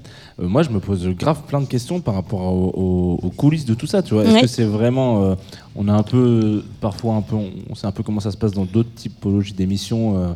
Qui n'ont rien à voir avec la gastronomie. Je pense par exemple à une émission qui s'appelle le LOL qui ressort où tout le monde euh, voilà, a regardé ça pendant ce- cet été ou cet hiver où euh, c'est en fait une seule journée de 12 heures de tournage et euh, les mecs sont éreintés à la fin, ils en peuvent plus, ils se parlent mal parce qu'ils sont ex- extrêmement sous pression avec la production. Est-ce que à Top Chef c'est pareil ou est-ce que c'est étendu sur vraiment très longtemps? Est-ce que vous avez le temps? Je crois que tu avais donné une interview où tu disais c'était super compliqué de d'allier genre et, et les tournages télé et mon, mon travail à côté parce que genre j'étais sur les rotules quoi. Parce que j'avais pas de travail en fait pendant Top Chef. Alors du coup, non, en fait, euh, moi pendant Top Chef, euh, je venais juste euh, d'être diplômée, d'avoir mon apprentissage et d'avoir mon bac pro. Donc euh, en somme, c'était pas très dérangeant. Après, euh, il y avait d'autres restaurateurs, d'autres chefs qui avaient leur restaurant pendant le tournage. Effectivement. En fait, déjà, on n'a pas le droit de travailler pendant Top Chef. Donc, euh, parce qu'on devient salarié du coup euh, de, de M6 et on peut pas cumuler de travail. Mais euh, c'est vrai que pour certains restaurateurs, c'est hyper compliqué du coup euh, de se faire remplacer dans le restaurant. Il y en a certains qui doivent fermer. Cette année, ça n'a pas du tout été le cas parce que chaque restaurateur qui avait son restaurant avait une équipe en place et ça, c'était plutôt chouette. Mais non, sinon, au-delà de ça, les rythmes sont assez, assez vénères. Ça dépend, mais, mais sur les premières semaines, on... alors, l'extrême. Le- je prends l'exemple de la guerre des restos. Très bien. La guerre des restos, on le vend comme 48 heures de taf hyper vénère où on crée un resto, et c'est exactement ça. On, se fait le, enfin, on, le, le- en fait, on sait jamais ce qui nous attend à chaque journée qu'on- où on se réveille sur Top Chef. On sait juste un horaire et euh, le but nous c'est de deviner est-ce qu'on va au studio ou est-ce qu'on va autre part? Du coup on commence à zioter, la nounou elle met un- une adresse sur le GPS. Déjà elle sort un GPS donc on sait qu'on va pas au studio. Là il était 6h du mat, on n'est plus que 6 donc euh, c'est la possibilité de faire deux équipes et là on nous annonce que c'est la guerre des restos. On arrive à Suresnes, un bled paumé en banlieue parisienne et on se dit waouh trop pour les cool. habitants de Suresnes. Pardon. non, mais on, voilà, on les embrasse. euh. Bah, Jean habite à Suresnes, d'ailleurs. Ouais, j'ai j'ai besoin d'un GPS pour rentrer chez moi. Mais euh... Taquine, vas-y, continue. Pardon. Et, euh, et ouais, non, du coup, on commence à 6 heures et, euh, et la journée se passe comme à la télé. On découvre euh, tous les restaurants euh, jusqu'à 11 heures. À 11 heures, on part pour euh, aller faire nos courses. Euh, on revient à 22 dans, dans le restaurant qu'on a choisi. On commence à taper des travaux. Et au final, il y a, le staff qui reprend le relais. Nous, on va se coucher, mais on rentre, il est 1h du mat. On se relève le lendemain à 6h. Et cette année, sur Top Chef, c'était un peu particulier parce qu'à l'issue de la guerre des restos, il y a une épreuve éliminatoire. Du coup, on a fini la guerre des restos. Il était hyper tard. Je pense qu'il devait être au moins 1h du mat. Et on a enchaîné avec une épreuve éliminatoire. Et euh, la, la fin de l'épisode s'est tournée. Il devait être 3h50. Ah On était dans le froid comme ça à attendre le résultat. Et... En fait, je sais pas du tout si j'ai le droit de dire ça. Enfin, après, ça me paraît pas non plus euh, aberrant, mais mais euh, non, mais grosso modo, Euh, c'est. euh, euh, hésitante, euh, Marie-Laure, Oui, c'est vrai que tu l'avais fait, la guerre des restos. parce que j'ai fait la guerre des restos. Effectivement, on finit euh, très très tard en À pleine 6 heures, nuit. 3 euh, heures, c'est- Parce que tu as participé aussi à la guerre des restos. Euh, côté jury. Ah, d'accord. Et donc, Voilà. mais c'était pas la même année. Non. À la table de, de François-Régis Gaudry. Elle a le droit, elle a le droit de dire tout ça alors ou euh, Moi, je pense. Moi, je pense qu'on a le droit, oui. Et là, c'était vraiment, euh, c'était vraiment l'extrême, quoi. Enfin, mais c'est quand même des journées assez denses, même en termes de pression, en termes de tout. C'est beaucoup de paramètres à, à prendre en compte. Ouais, j'imagine. Attendez, mais c'est énorme ce qui nous arrive, Marie-Laure. T'étais ok, d'accord, mais c'est génial, la cohérence. Qu'on c'est bien que tu écoutes tes invités, euh, qu'ils sont en face de toi, Max. quel casting, quel casting. Quel casting incroyable. d'ailleurs Est-ce que tu nous as choisi un petit son aussi, Sarika Ah oui, un c'est vrai. Ouais. Alors, j'ai une demande. Est-ce que je peux changer Bah alors, Ah. Bah, Antoine, il- Antoine, c'est bon Antoine, il va m'adorer. qui Mais avec j'avais envoyé deux chansons. Non, non, je change pas. Je change pas. Non, je la, laisse finalement. C'est ça. Ok. Ah oui, c'est. Bah vas-y, peut-être que tu peux la. Non, je la change alors. Ce serait Alors attends. mal. euh, Ok, je la change. toi, tu Je m'as pars donné- sur euh, le son un peu plus euh, italo-disco. Très bien. Alors, Ah, je, je re- Disco. regarde dans mes SMS. On est, on est vraiment en plein direct. hein, je tiens à vous le dire. Ok. Euh, c'est donc. C'est euh, Tivoglio. Effectivement. Tivoglio et Orne- Ornella Vanoni. C'est ça. En l'occurrence, ce petit son. euh, qui- C'était la musique, elle est drôle, enfin, elle est drôle, enfin, je sais pas si elle est drôle, mais euh, c'était la musique que j'écoutais dans mon casque à fond de balle quand j'arrivais euh, au lycée hôtelier en CAP à 27 piges dans mon casque. Je marchais dans le froid et euh, Et là, tu te sentais bien, quoi. ouais.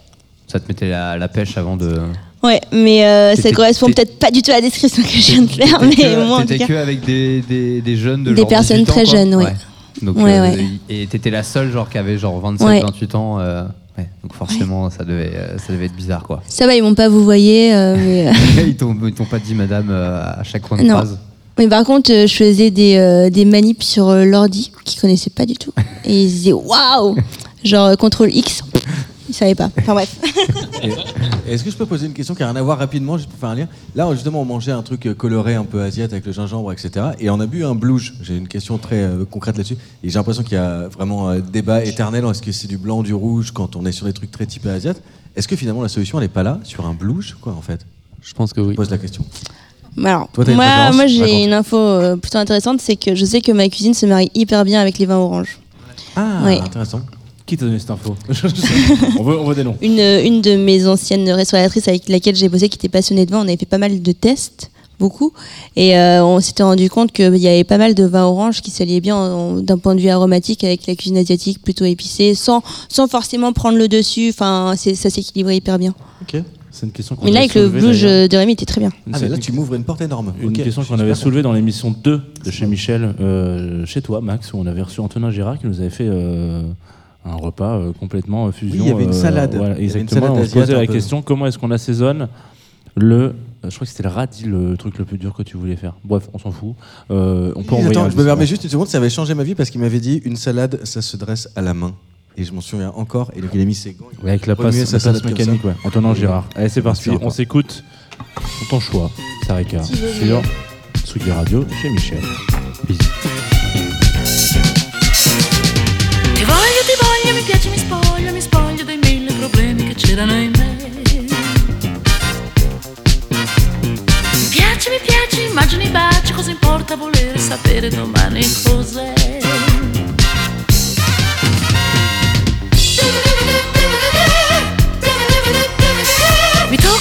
che si chiudono gli occhi sono già proiettata, lanciata nel vuoto con te.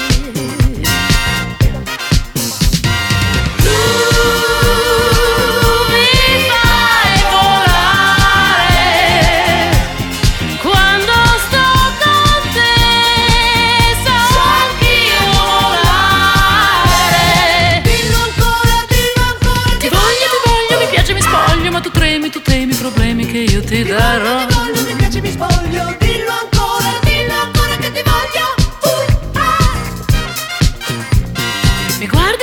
usi mille riguardi ed intanto balbetti ed aspetti una mossa da me.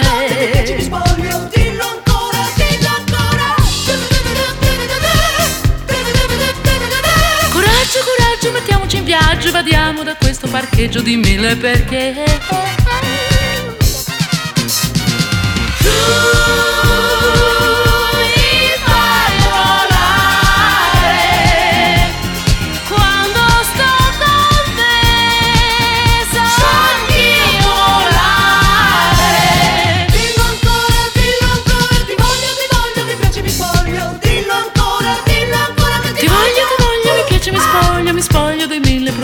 c'erano in me. Ti voglio, ti voglio, mi piace, mi Dillo ancora, dillo ancora che ti Mi piace, mi piace, immagini i baci Cosa importa volere sapere domani cos'è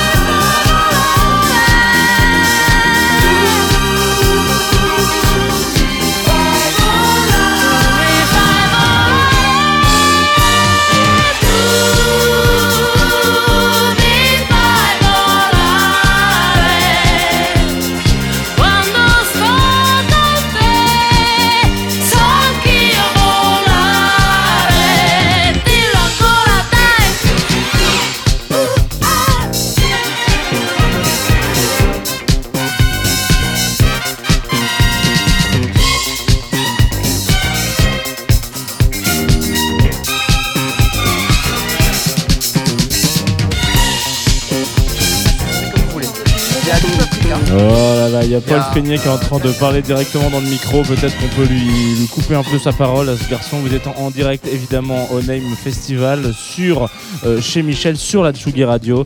Euh, c'est un rendez-vous que vous savez qu'on aime bien faire une fois par an. Euh, c'est une soirée exceptionnelle qui va durer un petit peu. C'est un bon chez Michel parce que c'est un chez Michel où on est euh, à la bourre comme d'habitude. Euh, c'est 90 minutes. Non, tu ne parles pas Max. Ton micro est fermé. On va te l'ouvrir peut-être si tu veux. Non, Qu'est-ce- ouais, pas de souci. Ouais, allez, vas-y. Qu'est-ce que vous voulez dire le petit Est-ce que là, on peut parler d'un happening? On peut parler d'un happening. J'essayais de désannoncer euh, en bonne et due forme, comme on m'a appris à la radio, Antoine Dabrowski à la réalisation de cette émission avec euh, euh, Luc Leroy, tous les deux. Et voilà, il m'a dit on désannonce, on envoie un disque, machin, etc. Il se passe quelque chose, là tout de suite, sur la Tsugi Radio. On est en duplex, à 5 interview, mètres. On Non, mais en non, dis pas duplex, ça. je duplex euh, Ouais. à Kuala Lumpur. Ouais, c'est très très J'ai loin. l'impression d'être au Big Deal. Qu'est-ce qui se passe derrière le rideau, Paul? Eh ben écoutez, euh, j'ai plusieurs participants qui s'apprêtent à créer le plus grand concours international de mayonnaise euh, française. Non, c'est pas Euh, vrai. Non, non, Lilloise non. même, Non, j'ai envie- même de Roubaix, là, à la condition publique. Le- on essaye d'élire la meilleure mayonnaise du Name Festival. Pardon. C'est ça. donc la meilleure mayonnaise du même festival avec euh, des invités de choix. Euh, Rémi, Marie-Laure, Patrice et Fanny. Patrice Bardot, on dirait, quand même, parce qu'on n'a pas présenté pendant cette émission qui a été juste Ah oui, on a d'accord, Patrice a- Bardot qui Ouais, vient ouais, comme ouais. ça, euh, voilà. euh, il, il- il avait vraiment envie de monter cette mayonnaise, donc Vous euh, l'avez peut-être reconnu dans les éditos de Tsugi Et le Mag. on il est, est, aussi quand à même, la on est quand même supervisé par Sarika qui euh, va venir en, en tant que jury décider euh, si les choses ont été faites dans les règles de l'art. Je me permettrais d'aller l'interviewer. Parce que le reportage me plaît. je pense. Alors, euh, sachant que Fanny a une petite complexité, puisqu'en même temps, on va lui poser des questions euh, sur le name. euh, Oh là, savoir- d'accord, c'est Ah, défilé. Ah, j'adore. Ah, c'est une interview. Ah, c'est défilé, Ça reste- défilé. ça Parce qu'on s'est- quand même dit qu'on avait en même temps, interviewé en Rémi bonne et quand même des petits verres de blanc parce que euh, on n'est pas des bêtes. Putain, je crois qu'on est Euh, vraiment chez Michel. Là, ça y est, on commence à y arriver. Donc, Ah, c'est mon fatal. ce que je vais faire, c'est que je vais lancer le top départ. Je vais lancer le top départ. Est-ce qu'on est prêt? 3, Faut y aller. Hein. 2, 1. Ah, c'est la totale. C'est la totale. Rapidité, euh, efficacité, qualité, on veut vraiment tout là. On Ah, veut ça, que, on adore. on veut le geste, on veut On euh, le goût, on veut la saveur, on veut la texture, on veut la couleur, on veut tout. On veut Et là, je on sens veut- qu'on va laisser les lieux impeccables. Il n'y a aucun renversement, il n'y a rien du tout. Quoi. Ce qui m'embête, En tout c'est cas, vraiment que euh, j'arrive ça plus à part cash, savoir hein. pour les auditeurs si on est Alors, encore chez Michel euh, ou si on est en interview. T'as décrit la situation On a 4 culs de poule, 4 fouets Alors pour l'instant, j'ai rien décrit du tout, mais essaie surtout une première question pour Fanny. Alors Fanny, quelles sont les nouveautés sur le name cette année On a un after Un after de 6h à 22, je pense, dans un ancien couvent. dans un ancien couvent. Donc là, il y a une grosse teuf dans un ancien couvent à 6h du mat. À partir de 6h du mat, avec euh, des DJ euh, à l'extérieur, à l'intérieur. Il y a une cour intérieure. Superbe beau lieu.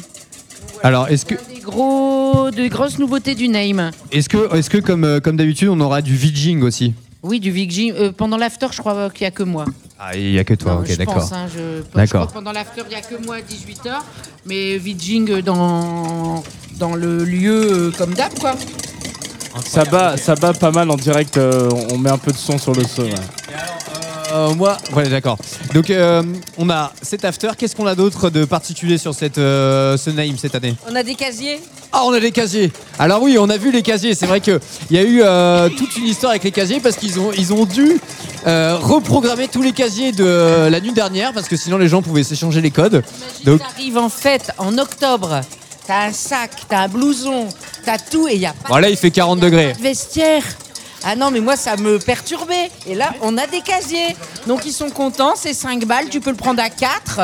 Euh, et voilà. Et ça, ça fait la vraie différence en fait. Il y a des casiers cette année au Name et ça permet d'arriver avec son blouson, son sac à main, tout ce que vous voulez, vos platines DJ, votre Ah, CDJ, vous pouvez la mettre dedans et repartir totalement en teuf. C'est vraiment Oh là Guilux, c'est Guilux qui est en, qui est en- qui est en- qui est en- qui est en duplex. hein. Je suis Est-ce désolé, je- Paul, euh, je me permets quand même. hein. Ouais. Je me permets une incise. Est-ce qu'on peut faire un point Sarika Sarika, est-ce qu'il y a des choses que tu as repérées? Est-ce qu'il y a des savoir-faire Oh que là tu as dégagées putain, de en ces tout cas. j'ai remarqué que Fanny était très à l'aise dans l'exercice de parler et de monter une maillot en même temps, parce qu'elle a de l'avance sur tout le monde. Fanny, elle défonce la Euh, maillot. Rémi, euh, après un bon coachage, est plutôt pas mal, sauf dans le mouvement. J'ai senti qu'il avait été Incroyable. C'est incroyable ce qui se passe. Marie-Laure euh, galère un peu. Ah, et la question que je me pose, c'est est-ce que c'est parce qu'elle a mis le blanc d'œuf avec? Je sais pas trop. Ah, pardon. Ah, Et euh, le jeune homme, euh, je ne sais pas comment il s'appelle. pas Pat- les Patrice. Israéliens avec ce qui s'est passé Mais euh, ben, je pense nuit. que ça a tranché. Je suis pas sûre, mais je pense que ça a tranché. C'est un peu compliqué pour eux. J'ai eu plein de nouvelles des copains qui ont dit que ça va. C'est très très compliqué quoi. Oui, euh, le Red Axis, Red Axis ne pourra pas être là au Name cette année, euh, hélas. Il n'y a plus aucun, aucun vol qui part d'Israël. Donc euh, ils partaient ce matin d'Israël, donc ils n'ont pas pu venir. On a remanié le, le line-up en faisant chacun euh, un quart d'heure de plus. Et ils devaient faire un binôme à la fin, mais ils mixent chacun une heure et ensuite ils font un binôme à deux. Euh, voilà. Est-ce est-ce que Paul, on peut rappeler quand même que sur la table, il y a aussi des, Putain, des j'ai petits voix. ingrédients. J'ai fini ma Des maillot. petits ingrédients spéciaux. Alors spéciaux, euh, si maintenant vous il voulez, faut, il faut la pimper, il faut la pimper exactement. Avec peut-être du Alors piment, on, on- etc. on a Fanny qui euh, part sur le wasabi, donc on est Très sur un bien, côté euh, mayonnaise wasabi. plutôt asiatique, on Là, va c'est dire, scandaleux. euh, La maillot de euh, Fanny est genre japonisante. parfaite, alors qu'elle est en pleine interview. Toutes les autres maillots me semblent en dessous. Ah, mais on a Rémi quand même qui est au niveau. euh. Rémi, c'est sa première maillot. hein. Alors, Voilà. par contre, Patrice. euh, Petit Bon, Pat- problème. Patrice, on a un sait petit que- problème. voilà. Bon. Oula. On est sur un- On va essayer de Peut-être- la rattraper. peut-être- Peut-être euh, un, un- un Là, prochain je- Tsugi ouais. où Le sont, rattrapage où est sont quand les même, œufs. euh, C'est un grand moment collectif, peut-être de rattrapage euh, de la maillot de, de Patrice. Sachant qu'on n'est pas sur une compète de vitesse. hein. Non, on n'est pas non plus sur un. Exactement. Donc là, c'est génial qu'il y ait Fanny au milieu d'une interview et d'une maillot qui aide le, le stand d'à côté pour la maillot. C'est complètement Ah, génial. Patrice recommence à zéro. Euh, Oui, ok. mais il a il complètement- utilise le deuxième œuf. Et Patrice, le challenger, comme on l'appelle. Donc, euh, sur quoi on part? Donc, Rémi est parti plutôt. Il a, il a récupéré. euh, il a récupéré le, le, le- le pochon de euh, Sarika. Ah d'accord, on part sur tout de suite le. Ok. C'est le champ lexical de la weed, a priori. Ah, ouais, non. C'est chez Michel. ça, l'histoire. part, ça part sur une maillot verte du côté de Rémi. Regarde-moi cet enfant. Alors que Marie-Laure, euh, euh, de quoi Alors, sur, sur quoi on est parti euh, au niveau des condiments, Marie-Laure? Non, on est resté. Pour l'instant, c'est une maillot blanche, une maillot. Est-ce qu'on est qu'on peut prendre une, une déclaration de Patrice peut-être par rapport à ta mayonnaise? Non, mais je pense que j'ai eu un problème d'instrument. C'est vrai que, comme dit Sarika, j'ai eu, j'ai j'ai eu un problème d'instrument. Et là, on, là on- ouais, on voit tout de suite, ça passe bien. On voit tout de suite. Donc il accuse les outils, on l'a tous entendu, je pense. Alors, on va en profiter pour rajouter un petit peu de, de- de challenge. Euh, Patrice, est-ce que tu peux me raconter une anecdote sur le name euh, Oui. sa maillot. Enfin, sa maillot, t'es gentil de dire, de dire ça, ouais. Voilà, ben non mais voilà. On va appeler ça en une fait, maillot, euh, le nem, là, c'est la première fois, on me file un, un instrument qui est pas bon pour faire la mayonnaise. Donc ça, ça ne va pas. Ça marche pas. Marie-Laure, est-ce que tu es déjà venu au name Euh, Est-ce que tu es déjà venu au name Est-ce que tu as une petite anecdote sur le name Qu'est-ce qui, qu'est-ce qui te plaît sur le name Ah, je suis pas venue assez souvent. Euh, attends, je réfléchis. On réfléchit. Euh, Sarika, Rémi, vous êtes déjà venus sur le name Vous avez une petite anecdote sur le, le name peut-être? Ouais, je suis jamais venu. Ah là là là là là là, c'est la première fois alors. C'est une grande première. Vous allez pouvoir. Ah là, voilà, on a réussi à, on rattraper la maillot. Putain, heureusement, Fanny, comme d'habitude, en grande patronne du name, en grande patronne de la condition publique, en train de nous rattraper les maillots de tout le monde. Je me- une je me par une, elles Paul. sont en train de prendre. C'est Paul, incroyable. Je récupère un peu l'antenne pour rappeler quand même à nos auditeurs ce qui va se passer quand même, parce qu'on va pas goûter une maillot euh, comme ça, euh, from scratch à la cuillère. On a aussi préparé en amont des petits œufs durs. Voilà, donc vous allez pouvoir goûter potentiellement, vous qui êtes dans le public, euh, pas vous qui nous écoutez en podcast malheureusement, les meilleurs maillots. En neuf maillots, tout simplement. Donc voilà, il y a quatre euh, maillots euh, qui vont être challengés celle de Rémi, celle de Marie-Laure, celle de Patrice, si elle arrive un jour à sortir de ce petit cul de poule, et celle de Fanny, qui a priori est quand même celle Alors qui est là, attendue. on hein. a, on a Marie-Laure qui commence à vraiment pimper sa mayonnaise avec euh, un peu de, de cébette, euh, un peu de cacahuète aussi. Attention, elle récupère la Sachez- mise en place. Elle récupère la mise en place de Sarika. Sa- Sachez quand même que si, genre, je, je me permets quand même de faire une petite annonce à France 3, si jamais vous êtes vraiment en galère d'animateur pour euh, Interville, on est quand même, euh, voilà, on est tous intermittents, il n'y a pas de problème, on peut, on peut réussir à faire cet, in- cet interlude. Euh, moi, j'ai pas eu de vin blanc d'ailleurs, euh, je me permets, parce qu'on n'a pas du tout Je, parlé du je vin. crois, je crois qu'on est sur la fin de- du concours. Voilà, non on est sur la fin du concours. 2, 1. Levez les mains, on levez les mains, stop, stop, stop, levez les mains. Voilà, merci. Très bien, merci beaucoup. Paul, tu peux Merci refaire à- la sonnerie une fois ça tient le fouet, le fouet de Fanny, tiens. Incroyable. Ouais, je pense qu'on a quand même, euh, en tout cas en termes de texture, c'est c'est quelque chose de compliqué. Et ben bravo à tous, c'était vraiment une très très très très un très Bravo, on beau peut applaudir. concours. Vraiment bravo. Euh, Nous allons pouvoir maintenant déguster, euh, peut-être euh, sur une petite musique en attendant. Euh, oui, très voilà, bien. de- de- Euh, Est-ce qu'on mettrait pas un petit morceau de Rhône Ah. pour attendre? C'est ça que tu voulais mettre, Fanny, ou pas du tout? Et on va ah oui, pouvoir Black dé- Coffee. Quel on va- morceau de mo- Black on va Coffee tu pouvoir voulais? déguster ça, euh, N'importe lequel directement, euh. Oh, un Black Coffee, voilà, histoire de, de- de nous laisser le temps euh, de, euh, de, de toper ces différents œufs, maillots, avec les différentes maillots, je rappelle, Marie-Laure, euh, Rémi, Fanny et Patrice qui ont tous les, tous les quatre monté a- une mayonnaise euh, avec, dans- en direct. Hein, Et nous euh, allons pouvoir goûter aussi avec les frites, euh, où Marie-Laure va pouvoir évidemment nous parler un peu de, de- de son travail. Et, oui, et- effectivement. et- et goûter évidemment les mayonnaises avec des frites, c'est quand même important. C'est intéressant comme, euh, comme idée. Euh, Est-ce qu'on s'écoute Black Coffee? C'est parti. Sur la Tsugi Radio, vous êtes en direct, encore pendant quelques minutes, dans Chez Michel, en direct du. I can feel it overflowing. Ain't no limits. Just keep going. I can't control what I'm feeling. Too deep in it. Any minute. Wanna take you places that no one can find. Put my lips on you just to reach your mind. Let me take you all the way now. Let me take you all the way down like this. Spaces that no one would try? Put your hips on me, just a little wine. Can we take it all the way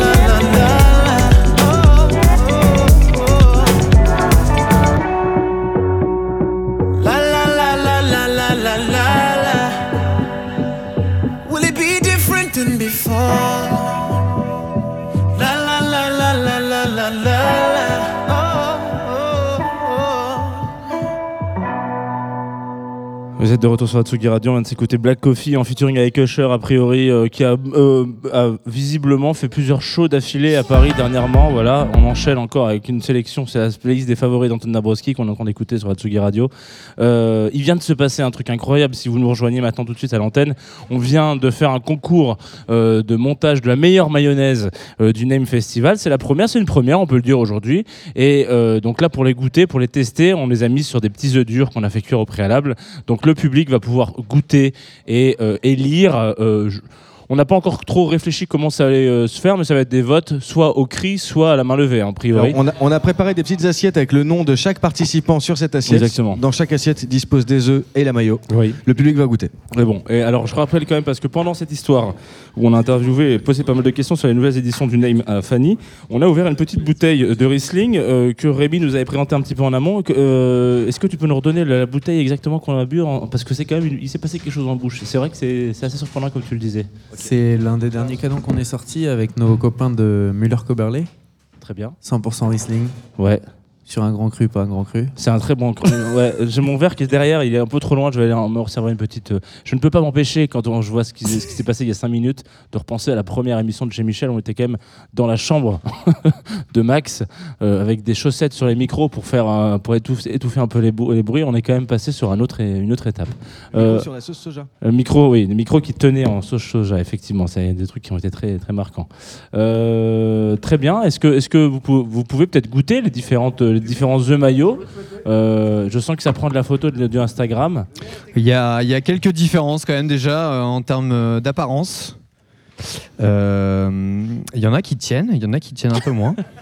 Alors, on n'a on a pas que tu parles de Patrice Euh, C'est juste pour savoir. Non mais c'est bien, Patrice, ça permet d'avoir un point de départ. Non. en fait, pour toutes les écoles de cuisine, les CAP, ça permet d'avoir, euh, voilà. euh, Le qu'est-ce point, qu'il- on l'appelle- qu'est-ce- on l'appelle le qu'est-ce point qu'il faut Patrice pas faire. Qu'est-ce qu'il faut pas faire Euh, C'est un mouvement On a régulier, Patrice. qui euh, arrive quand même à faire un topping. euh, voilà, c'est beau, c'est beau. On a. Est-ce on- qu'il y a un point sur la Est-ce que c'est bon Par contre, on sait pas encore. Est-ce qu'on a un point pour la présentation Rémi, Rémi, ça ressemble à rien, mais euh, ça tient quand même. Ça tient quand même. euh, il, il faut goûter. C'est- Et on a Fanny, voilà, euh, comme d'habitude. euh, elle gère, elle fait le truc, elle fait une interview et en même temps elle arrive à gérer une maillot. Ça tient, c'est C'est beau. un scandale. euh. non, c'est. euh, Est-ce que ce serait pas le moment de recueillir un commentaire public? Ouais, commentaire public. Est-ce qu'on bien, peut avoir un. Est-ce qu'on commentaire peut avoir un public commentaire Ouais, public, un volontaire peut-être? Ou- Bonjour. ou- Bonjour. Bah, j'ai choisi moi Marie-Laure. Ah ouais. Mais oui, j'ai pas encore goûté les autres, mais il est déjà parfait. Ah, vous avez senti que c'était Marie-Laure? Non, mais il y a un petit côté croustillant qui s'ajoute au côté euh, avec la, la- la maillot et l'œuf. Et je trouve que c'est intéressant parce qu'il y a finalement euh, une perception différente du classique. J'y viens, j'y Là, je viens, vois j'ai les goûté, couleurs. j'ai goûté. J'aime bien parce que celui-là, il y a plusieurs couleurs. C'est pas monochrome comme à l'habitude. Est-ce que Merci, quelqu'un a monsieur goûté Fréchet. Patrice Intéressant. Vous voulez intervenir? Juste une dégustation. Monsieur, je vous sens euh, sur le côté depuis tout à l'heure. Un, un commentaire sur les œufs J'ai pas encore terminé de goûter. Ok, d'accord. On va revenir vers vous tout à l'heure alors. Intéressant. Hmm, ouais, non, bon, on a, on a quand même du goût. Alors attends, moi je, je vais goûter Patrice. Je vais goûter Patrice. parce qu'on a- Essayez- on a- on a- essayez, Patrice, les gars, on a une, euh, une texture très intéressante. Essayez de m'en garder un, s'il vous plaît, quand même, parce que moi, je suis quand même encore au plateau. Vous êtes en duplex Viens dans la Jean. deuxième cuisine. Non, mais moi, je, peux- je suis obligé de garder l'antenne ici. Il y a les bouteilles euh, qui vont refroidi- réchauffer. Voilà. Ah va- si, Sabine, t'es obligé de goûter les œufs maillots. Voilà, très bien. Alors, Je voudrais intervenir. alors du coup, euh, Marie-Laure, est-ce on que va tu- pouvoir tu- ramener Marie-Laure à table. Très euh, bien, on va, on va discuter un peu avec Marie-Laure de, de, de son après-midi. Bah. Euh, cette journée même entière autour je euh, pense qu'on fera à la fin le, le- de la pomme de terre sous On va, on va élire Au la sein- meilleure maillot à la fin, à la fin de l'interview. on fera un rétex. Me Très voici, me voici. mais- Très bien. Ton micro est ouvert, Marie-Laure, il n'y a pas de problème. Tu peux prendre ce casque, effectivement, si Moi tu veux t'avoir ça, un j'ai petit peu ça. de- il manque voilà. plus que Rémi, moi. Voilà, parfait. Alors, Marie-Laure, euh, bonjour déjà. Parce que- Bonsoir. Bonsoir même, ça fait déjà un petit moment qu'on a commencé l'émission, mais voilà, tu es notre dernière étape dans cette, euh, dans cette route du goût. euh, du name, est-ce qu'on peut l'appeler comme ça, cette épopée du goût. euh, et donc, en plus, tu es passé par la case mayonnaise, ce qui n'est pas rien. Et toute l'après-midi, et toute la journée même, tu es passé, tu étais à Arras, quand tu es arrivé, tu avais la petite casquette. Euh, Peut-être que tu peux. Voilà, on peut décrire. Est-ce que c'est un cornet de frites qui est au-dessus du. Oh C'est un cornet de frites parce que c'est la casquette de la confrérie de la frite fraîche maison dont je suis la présidente. Et voilà. Alors ça, ça nous intéresse beaucoup. C'est la meilleure introduction que tu pouvais faire dans cette, à cette confrérie. On a 12 millions de questions, évidemment. Euh, pour te resituer, toi, tu es euh, journaliste, derrière notamment euh, l'initiative. alors, je- Est-ce qu'on peut appeler ça l'initiative Mange Lille? C'est ça Voilà. Euh, bon, tu écris et tu as pris euh, parti pour plein de choses euh, dans- autour de la gastronomie. Tu l'as dit euh, tout à l'heure, tu étais à la table de euh, François- François-Régis Gaudry euh, il n'y a pas si longtemps euh, euh, à la guerre des restos. Voilà, bon, bref, voilà. Tu parles beaucoup de, de, de- de nutrition et de bien manger, ou de mal manger peut-être aussi. On a le droit de mal manger de temps en temps. On a le droit, mais on n'en parle pas. mais C'est mieux quand on mange bien.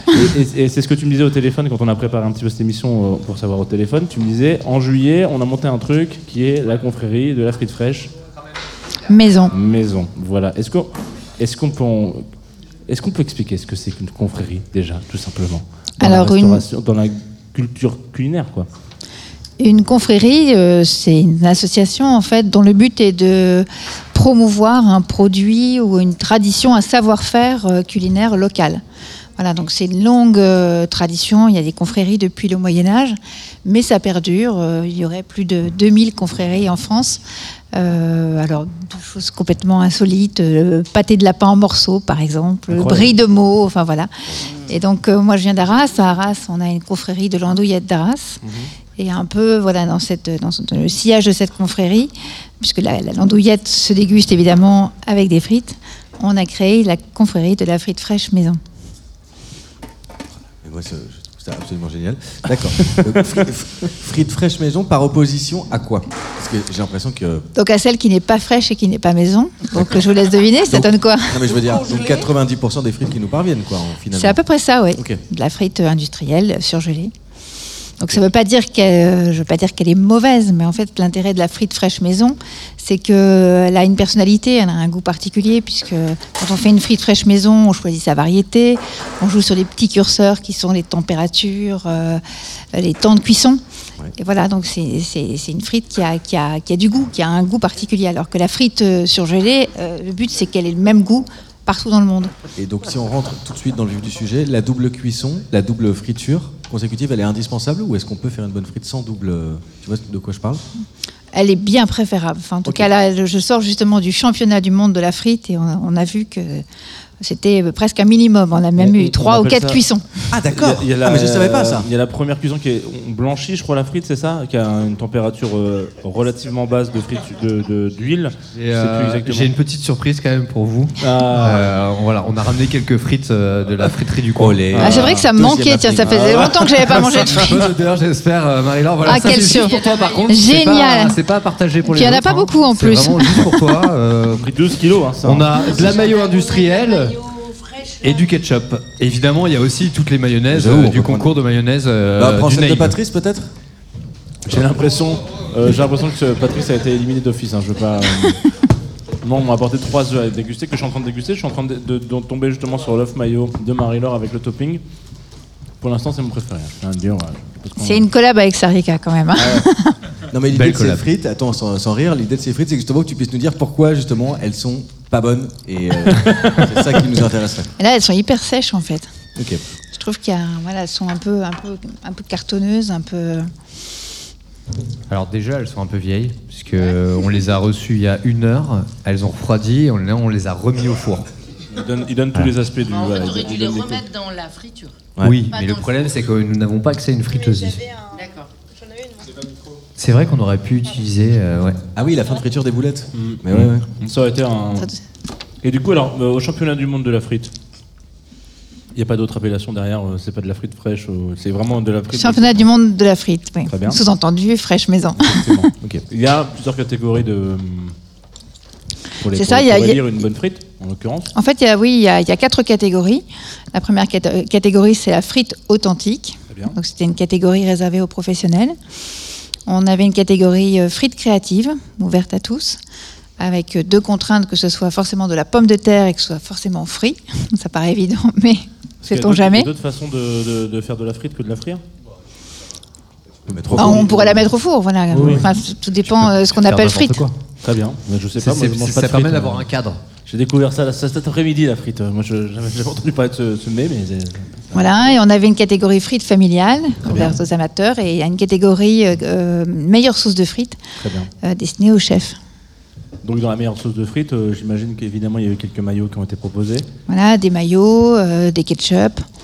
Euh, et c'est une sauce euh, chaude qui a gagné euh, à Ah, base de fromage, Oh de mimolette. ouais. Est-ce que tu peux nous donner le nom de- des différents gagnants des, des quatre catégories alors Alors de mémoire, euh, pas tous. La, la- la meilleure sauce de frites, c'est le restaurant Le Ver Volé à Paris. Ah, mais bah, non. d'accord. Ok, on connaît bien. Voilà, ça doit, ça doit vous parler, ça. Bien sûr, on les connaît très bien en plus. Euh, improbable. Bah, c'est- pourtant, c'est dégueulasse. Je... non, non, non. Ok, très bien, ça fait plaisir. Et surtout, la meilleure frite euh, du monde, finalement, c'est les Lilloises. Ah, c'est la bien. friterie Mestré, euh, rue Gambetta. Très bien. D'accord. Voilà. Il y avait beaucoup de Belges. Euh, Il y avait quatre Belges. Voilà, mais il y avait aussi des Japonais. Et il y avait une grosse concurrence entre cette frite lilloise et la frite des Japonais qui était Ah hyper ouais technique, très très belle, très très bonne, très gastronomique. Les Japonais adorent la frite aussi.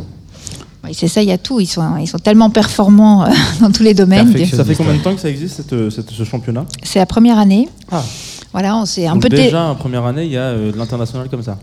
C'est un championnat du monde quand même. Non, mais, ah bien sûr, Ah mais oui. bah, c'est vrai que c'est con ça. C'est Non, mais attendez, des gens de question. Est-ce que vous, les euh, jurés, vous avez un, comment dire, des critères de dégustation qui sont communs ou est-ce que chacun fait ses propres. Non, non, on a euh, une grille de notation. Alors, euh, ça va de l'esthétique de la frite, évidemment, la, la dégustation, le côté technique. Et puis, on demandait aussi aux candidats de présenter leurs frites. Ah, il y avait un oral. voilà, il y avait un, un- un petit oral, ouais, Très exactement. Ok, génial. C'est passionnant, mais alors. c'est- Paul est jamais très On loin n'est pas des bouteille, hein, a priori. hein. Qu'est-ce que- qu'est-ce qu'on qu'est-ce qu'on déguste avec, euh, avec ça, Rémi? C'est quoi l'accord, le meilleur accord euh, vin frites ouais. Écoute, on va On essayer sait le que ça pinot marche bien noir. avec la bière, mais. Tu sais qu'on peut essayer le pinot noir. Pinot noir frites, ça marche? Vas-y, essaye. Allez. Allez. Il lui faut un verre, par contre. hein, voilà. C'est- c'est- je J'ai suis un- j'ai cette verre, émission-. Ouais, c'est- Dans les Ah ouais, Duralex, ça on coûte, est passé ça. à la les euh, Duralex, toute quoi. vaisselle, là. Très bon. Ça fait très mal les Duralex. Et donc, euh, tu disais, donc là, c'est la, la, la peu confrérie plus. de la frite fraîche maison, euh, c'est tout récent, donc c'est juillet 2023. Oui, c'est ça. Euh, c'est c'est quoi les. hum, Comment on appelle ça Euh, les- On va dire les, les- les horizons. Vous accompagnez des gens pour essayer de, de créer, de labelliser potentiellement ou de garder un savoir-faire, Qu'est-ce qu'on de gagne, en perpétuer. Bah, rien dans une confrérie, a priori, c'est juste un accompagnement. Enfin, je sais pas si je me trompe ou pas. Bah, mais- La confrérie, elle accompagne le championnat. Voilà, c'est un peu sa caution euh, historique, euh, scientifique, enfin tout ce que vous voulez. Et c'est vrai que bah, à terme, euh, on a envie de créer finalement un label euh, qu'on pourrait décerner aux, aux friteries, aux restaurants qui font une bonne, euh, une bonne frite maison. Donc on va imaginer une charte de la bonne frite. Et du coup, est-ce que ça pourrait créer une sorte de. aussi dans un imaginaire, une sorte d'AOC ou d'AOP euh, qui peut pas venir d'une confrérie? Moi, je sais que la première fois que j'ai entendu parler de confrérie, c'était beaucoup dans le vin, euh, notamment euh, à Saint-Chinon, etc. Il y a beau- beaucoup de. dans, dans- dans ces villes-là qui ont des domaines et des appellations assez. particulières et, et contrôlées et protégées. Il y a souvent des, des confréries qui vont, derrière- qui vont avec ces appellations-là. J'avais discuté avec un monsieur en soirée qui me racontait qu'il faisait partie d'une confrérie de, de Beaujolais particulière. Mais, Un franc-maçon, quoi. Peut-être aussi, Bah, euh, je sais pas, on peut, moins. on peut mettre plusieurs, plusieurs choses ensemble. Mais est-ce que du coup, il y a aussi une volonté de se dire, on va mettre effectivement un cahier des charges et qui potentiellement pourrait euh, euh, dire, bah, une bonne frite fraîche maison, euh, c'est euh, ça impérativement. Oui, bien sûr, c'est important qu'on ait un cahier des charges. Donc, euh, on, Ah ouais. on se disait tout à l'heure, ce- quitte à faire peut-être même un pantone de la frite, Très bien, avec ouais. le- voilà, le- cette couleur dorée qui est, qui est si appétissante. Et puis, euh, évidemment, oui, il fait euh, un cahier des charges, peut-être sur- peut-être pas sur les variétés, Et parce c'est que quoi ça, le on cahier a- des charges ouais, dans l'idée alors? Les idées euh, bah, vraiment euh, l'esthétique, le- la texture de la frite, euh, croustillant à l'extérieur, moelleux à l'intérieur. La variété de la pomme de terre, tout ça, pas du tout. La variété, c'est difficile parce que ça évolue, ça évolue suivant la saison. Là, en ce moment, par exemple, au concours, beaucoup ont utilisé l'artémis. La binche, elle est en train d'être récoltée, donc on n'avait pas beaucoup de. Non, je crois même pas sûr qu'on en ait eu euh, au concours. Donc on peut pas imposer une variété. Et la question de la peau Ça existe? De savoir s'il faut garder la peau ou pas. bah, Est-ce que, oui, oui, il y a Ce des candidats qui gardent la peau alors ou... Pas dans la charte. Euh, là, cette fois-ci, au concours, on l'a, euh, personne n'a gardé la peau. Quelqu'un a proposé des chips de, de peau de pomme de terre en plus pour, voilà, pour montrer qu'on pouvait aussi l'utiliser. Mais pourquoi pas Oui, enfin, c'est pas, un- c'est pas rédhibitoire. Non, en plus, euh, non, parce qu'on a les desserts qui arrivent en même temps que la frite. Et vous êtes chez Michel, hein, en Radio. On L'objectif, c'est de boire des bouteilles et des choses et de manger et de déguster des, petites, euh, des Oh là petits là, c'est appetizers. Euh, je crois qu'on t'a pas demandé de musique à toi, euh, marie Non, on m'a pas demandé. Eh ben, on peut te le demander maintenant. Euh, Je sais pas, grâce- hein. Qu'est-ce que tu qu'est-ce que écoutes en ce moment? Qu'est-ce qu'on qu'est-ce qu'on écoute quand on fait des frites? Ou alors on peut sortir du monde Qu'est-ce de la qu'on frite, écoute si tu Je sais veux, pas, et- Katy Perry, bon appétit? Cathy Perry, bon appétit sur la Tsugi Radio. avec Antoine Ça- qui a l'air de plaire à Antoine. Et qui se disent. Un truc bien grain, un truc, euh, C'est euh, littéralement la première fois qu'on Merci. passe Cathy Perry, bon appétit. euh, très bien. Truc bien trash, quoi. Ça va bien avec les, avec les frites. Eh ben voilà, euh, on va voir. Est-ce que c'est possible de voir Cathy Perry Ça va Ça vous pique pas trop les oreilles Mais rien ne nous pique les oreilles. On adore, retrouve- Perry. On se retrouve surtout juste après pour goûter les desserts de Sarika et élire la meilleure mayonnaise du Nail Festival. Ah ouais, clairement. buffet, bon, a- bon appetit, baby. Appetite for seduction. Fresh out the oven, melt in your mouth, kind of loving. Bon, bon appetit, baby. Looks like you've been stabbing.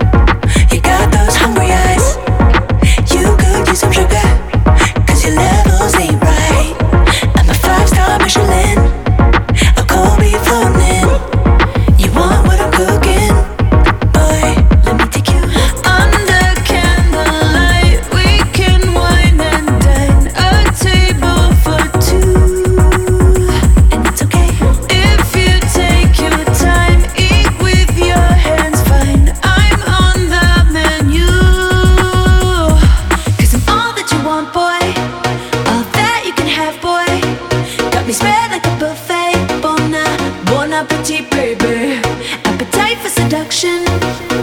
Fresh out the oven, melting your mouth, kinda loving. Bon, bon appetit, baby.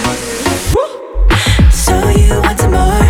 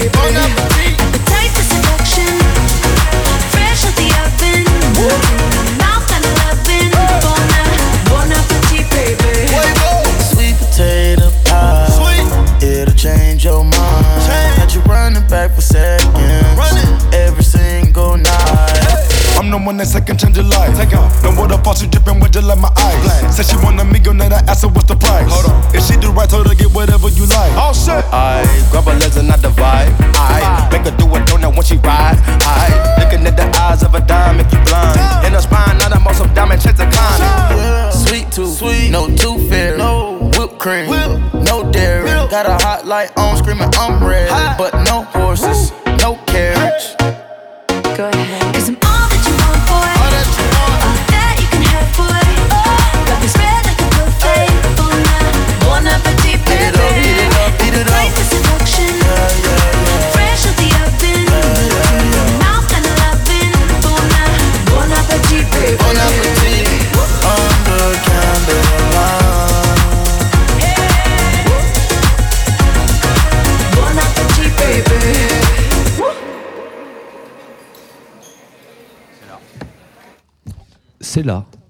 Bonsoir. de retour sur la Tsugi Radio. On n'est jamais vraiment parti, même si vous venez d'écouter Katy Perry, vous avez pu vous dire que vous êtes passé sur une autre antenne, et pourtant, pas du tout. Euh, vous êtes encore sur Tsugi Radio, vous êtes encore chez Michel. C'est la dernière ligne droite de cette émission, de ces plus de 90 minutes. On adore. Katy Perry. On adore, et euh, c'était le choix, le choix de Marie-Laure Fréchet qui nous a raconté un peu des histoires autour de la frite. Euh, je pense qu'il est peut-être temps potentiellement d'élire avant euh, de passer sur la partie plutôt dégustation, etc. Euh, Qu'est-ce qu'on fait? Est-ce qu'on passe au Dijon et on annonce tout? On passe Ou au est-ce Dijon, qu'on ouais. on, on gagne? On, fait, on annonce les, va- les vainqueurs et on passe au Dijon. On passe au Dijon. on, passe au Dijon. Oh bah, écoutez, messieurs, on passe au Dijon alors. Yes, yes. Chez Michel. Le Dijon, Dijon. Le Dijon de chez Michel. Cette année, c'est du vin, du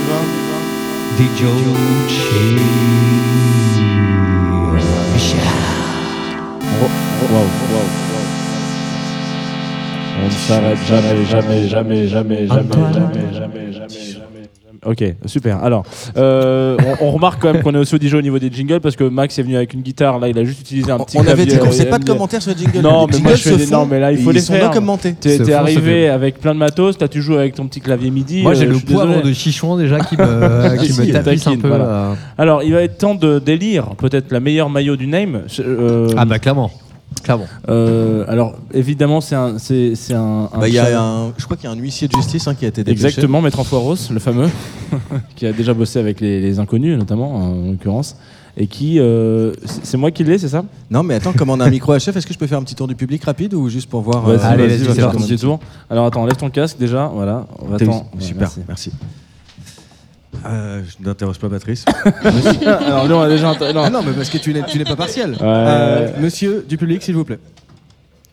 Elles sont toutes excellentes. Après, il y a celle qui euh, finalement fait penser à, à celle de nos grands-mères, celle de la classique, celle de Fanny, celle qui tient bouche, celle qui, euh, qui prolonge, euh, voilà, qui a comme du corps, quoi. Et après, il y a celle qui est amusante, euh, celle de Marie-Laure et euh, de la Top Chef, où là, finalement, il y a, ça apporte un peu, de, un, peu de, un, peu de, un peu de gaieté, et un peu de joie et de couleur. Donc Ah. on est sur un deux, deux personnes nommées. Ok, Très- madame, vous avez un avis euh, Ok, it's great. J'ai entendu- It's great. Ok. Ok, bon, ça c'est parfait. perfect. Monsieur par ici, vous m'aviez dit que ça serait en fin d'émission. On parle pas Fin anglais ici. Moi, c'est plus celle de Marie-Laure, parce que ce name ne cessera de me surprendre. Très bien, parfait. Eh ben, vous avez eu l'occasion de goûter, madame? Ok, très bien. On va aller voir du côté d'Antoine Dabrowski. Euh, quelle- laquelle j'ai préféré? Je, je- je suis très admiratif de la tenue de la mayonnaise de Fanny. Ouais. Et je faillote pas, je vais dire Fanny, euh, vraiment, parce que au niveau de la texture, on est dans le vrai. Je crois que malheureusement, c'est un, un aspect important dans la mayonnaise aussi, sa tenue. hein. Luc? Ouais, pareil. Moi, euh, je pense que ce serait plutôt celle de Fanny, parce que du coup, il n'y avait pas les toppings. La tenue était impec avec le petit piment et tout. C'était vraiment, euh, vraiment top. Parfait. Je pense que les dés sont jetés. Allez, à Les jeter à dés Est. sont- voilà. Merci d'avoir euh, traduit tout ça.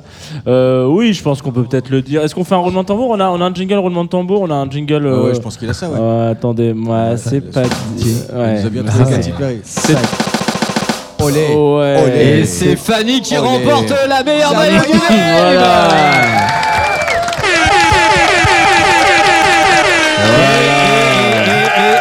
Et, n'oubliez pas aussi quand même qu'il y a une after et des casiers au name cette année. C'est important de le rappeler. Quand Ce même sont les deux informations voilà. principales Euh, que de cette interview. principales. Euh, je tiens quand même à, à signaler que, euh, bon, effectivement, Patrice, on a, pour des raisons d'hygiène, on a, on a écarté, euh, pour éviter d'avoir un procès pour intoxication alimentaire au name, euh, on a écarté son, ce choix, peut-être. Euh, Rémi, c'est ta première mayonnaise euh, à la mano, comme on dit en français dans le texte, pas du tout. Euh, bravo, parce que c'est vrai qu'elle était très moutardée. Ouais. J'adore la moutarde. Non, mais il l'a- il l'a monté Il à l'huile, il l'a monté à l'huile verte. C'était une sorte d'huile verte. Et Mhm. franchement, euh, Non, non, mais elle était très C'était bonne. bien euh, fait, hein. franchement, euh, bravo pour le topping aussi. c'était Ça avait de la super gueule quand bon, même, voilà. ou- Ça avait une. Ça avait non, de la mais euh, le choix a été très compliqué. Je pense que ce qui a joué avec Fanny, c'est que évidemment. La tenue. Là, si on se retrouve euh, avec des, des maillots qui sont sous les spots euh, de, de la grande scène sur laquelle on se situe au, au- au name, euh, la seule qui se tient encore debout, c'est celle de Fanny.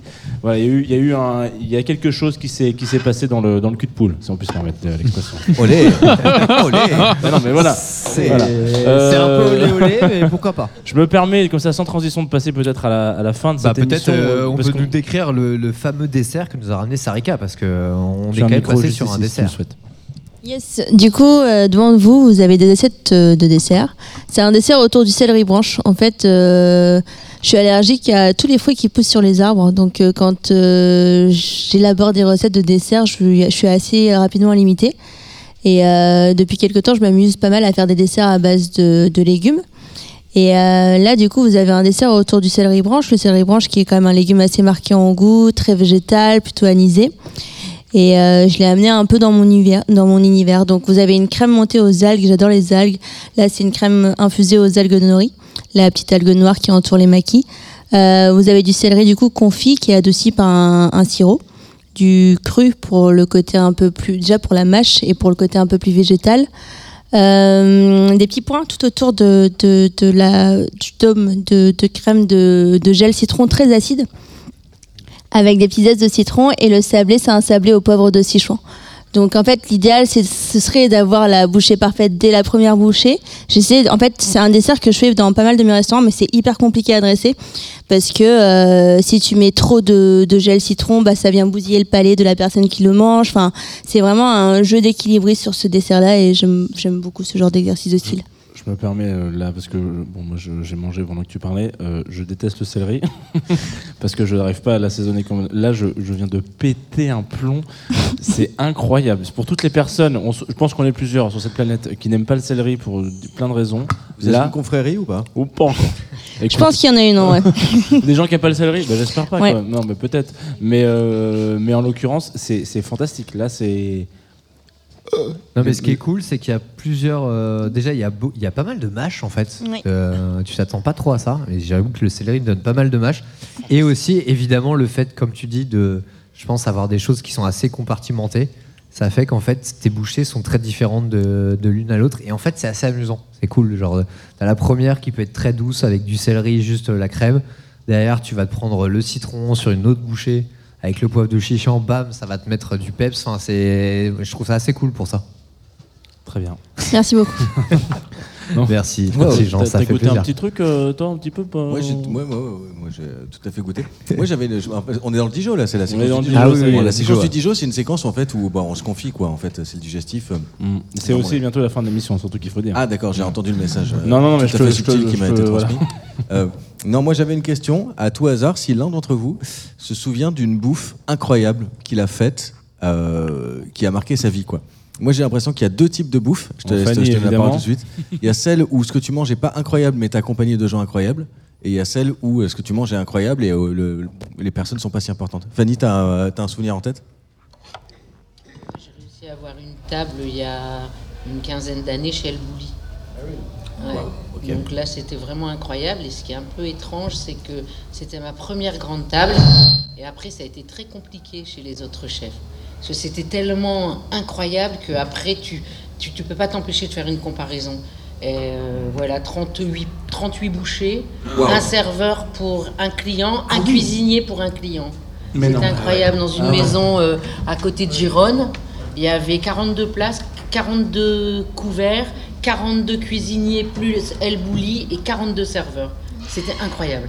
Ouais. Il y avait 7 ans d'attente et j'ai eu une place parce que je connaissais euh, la maîtresse euh, du chef Laurent.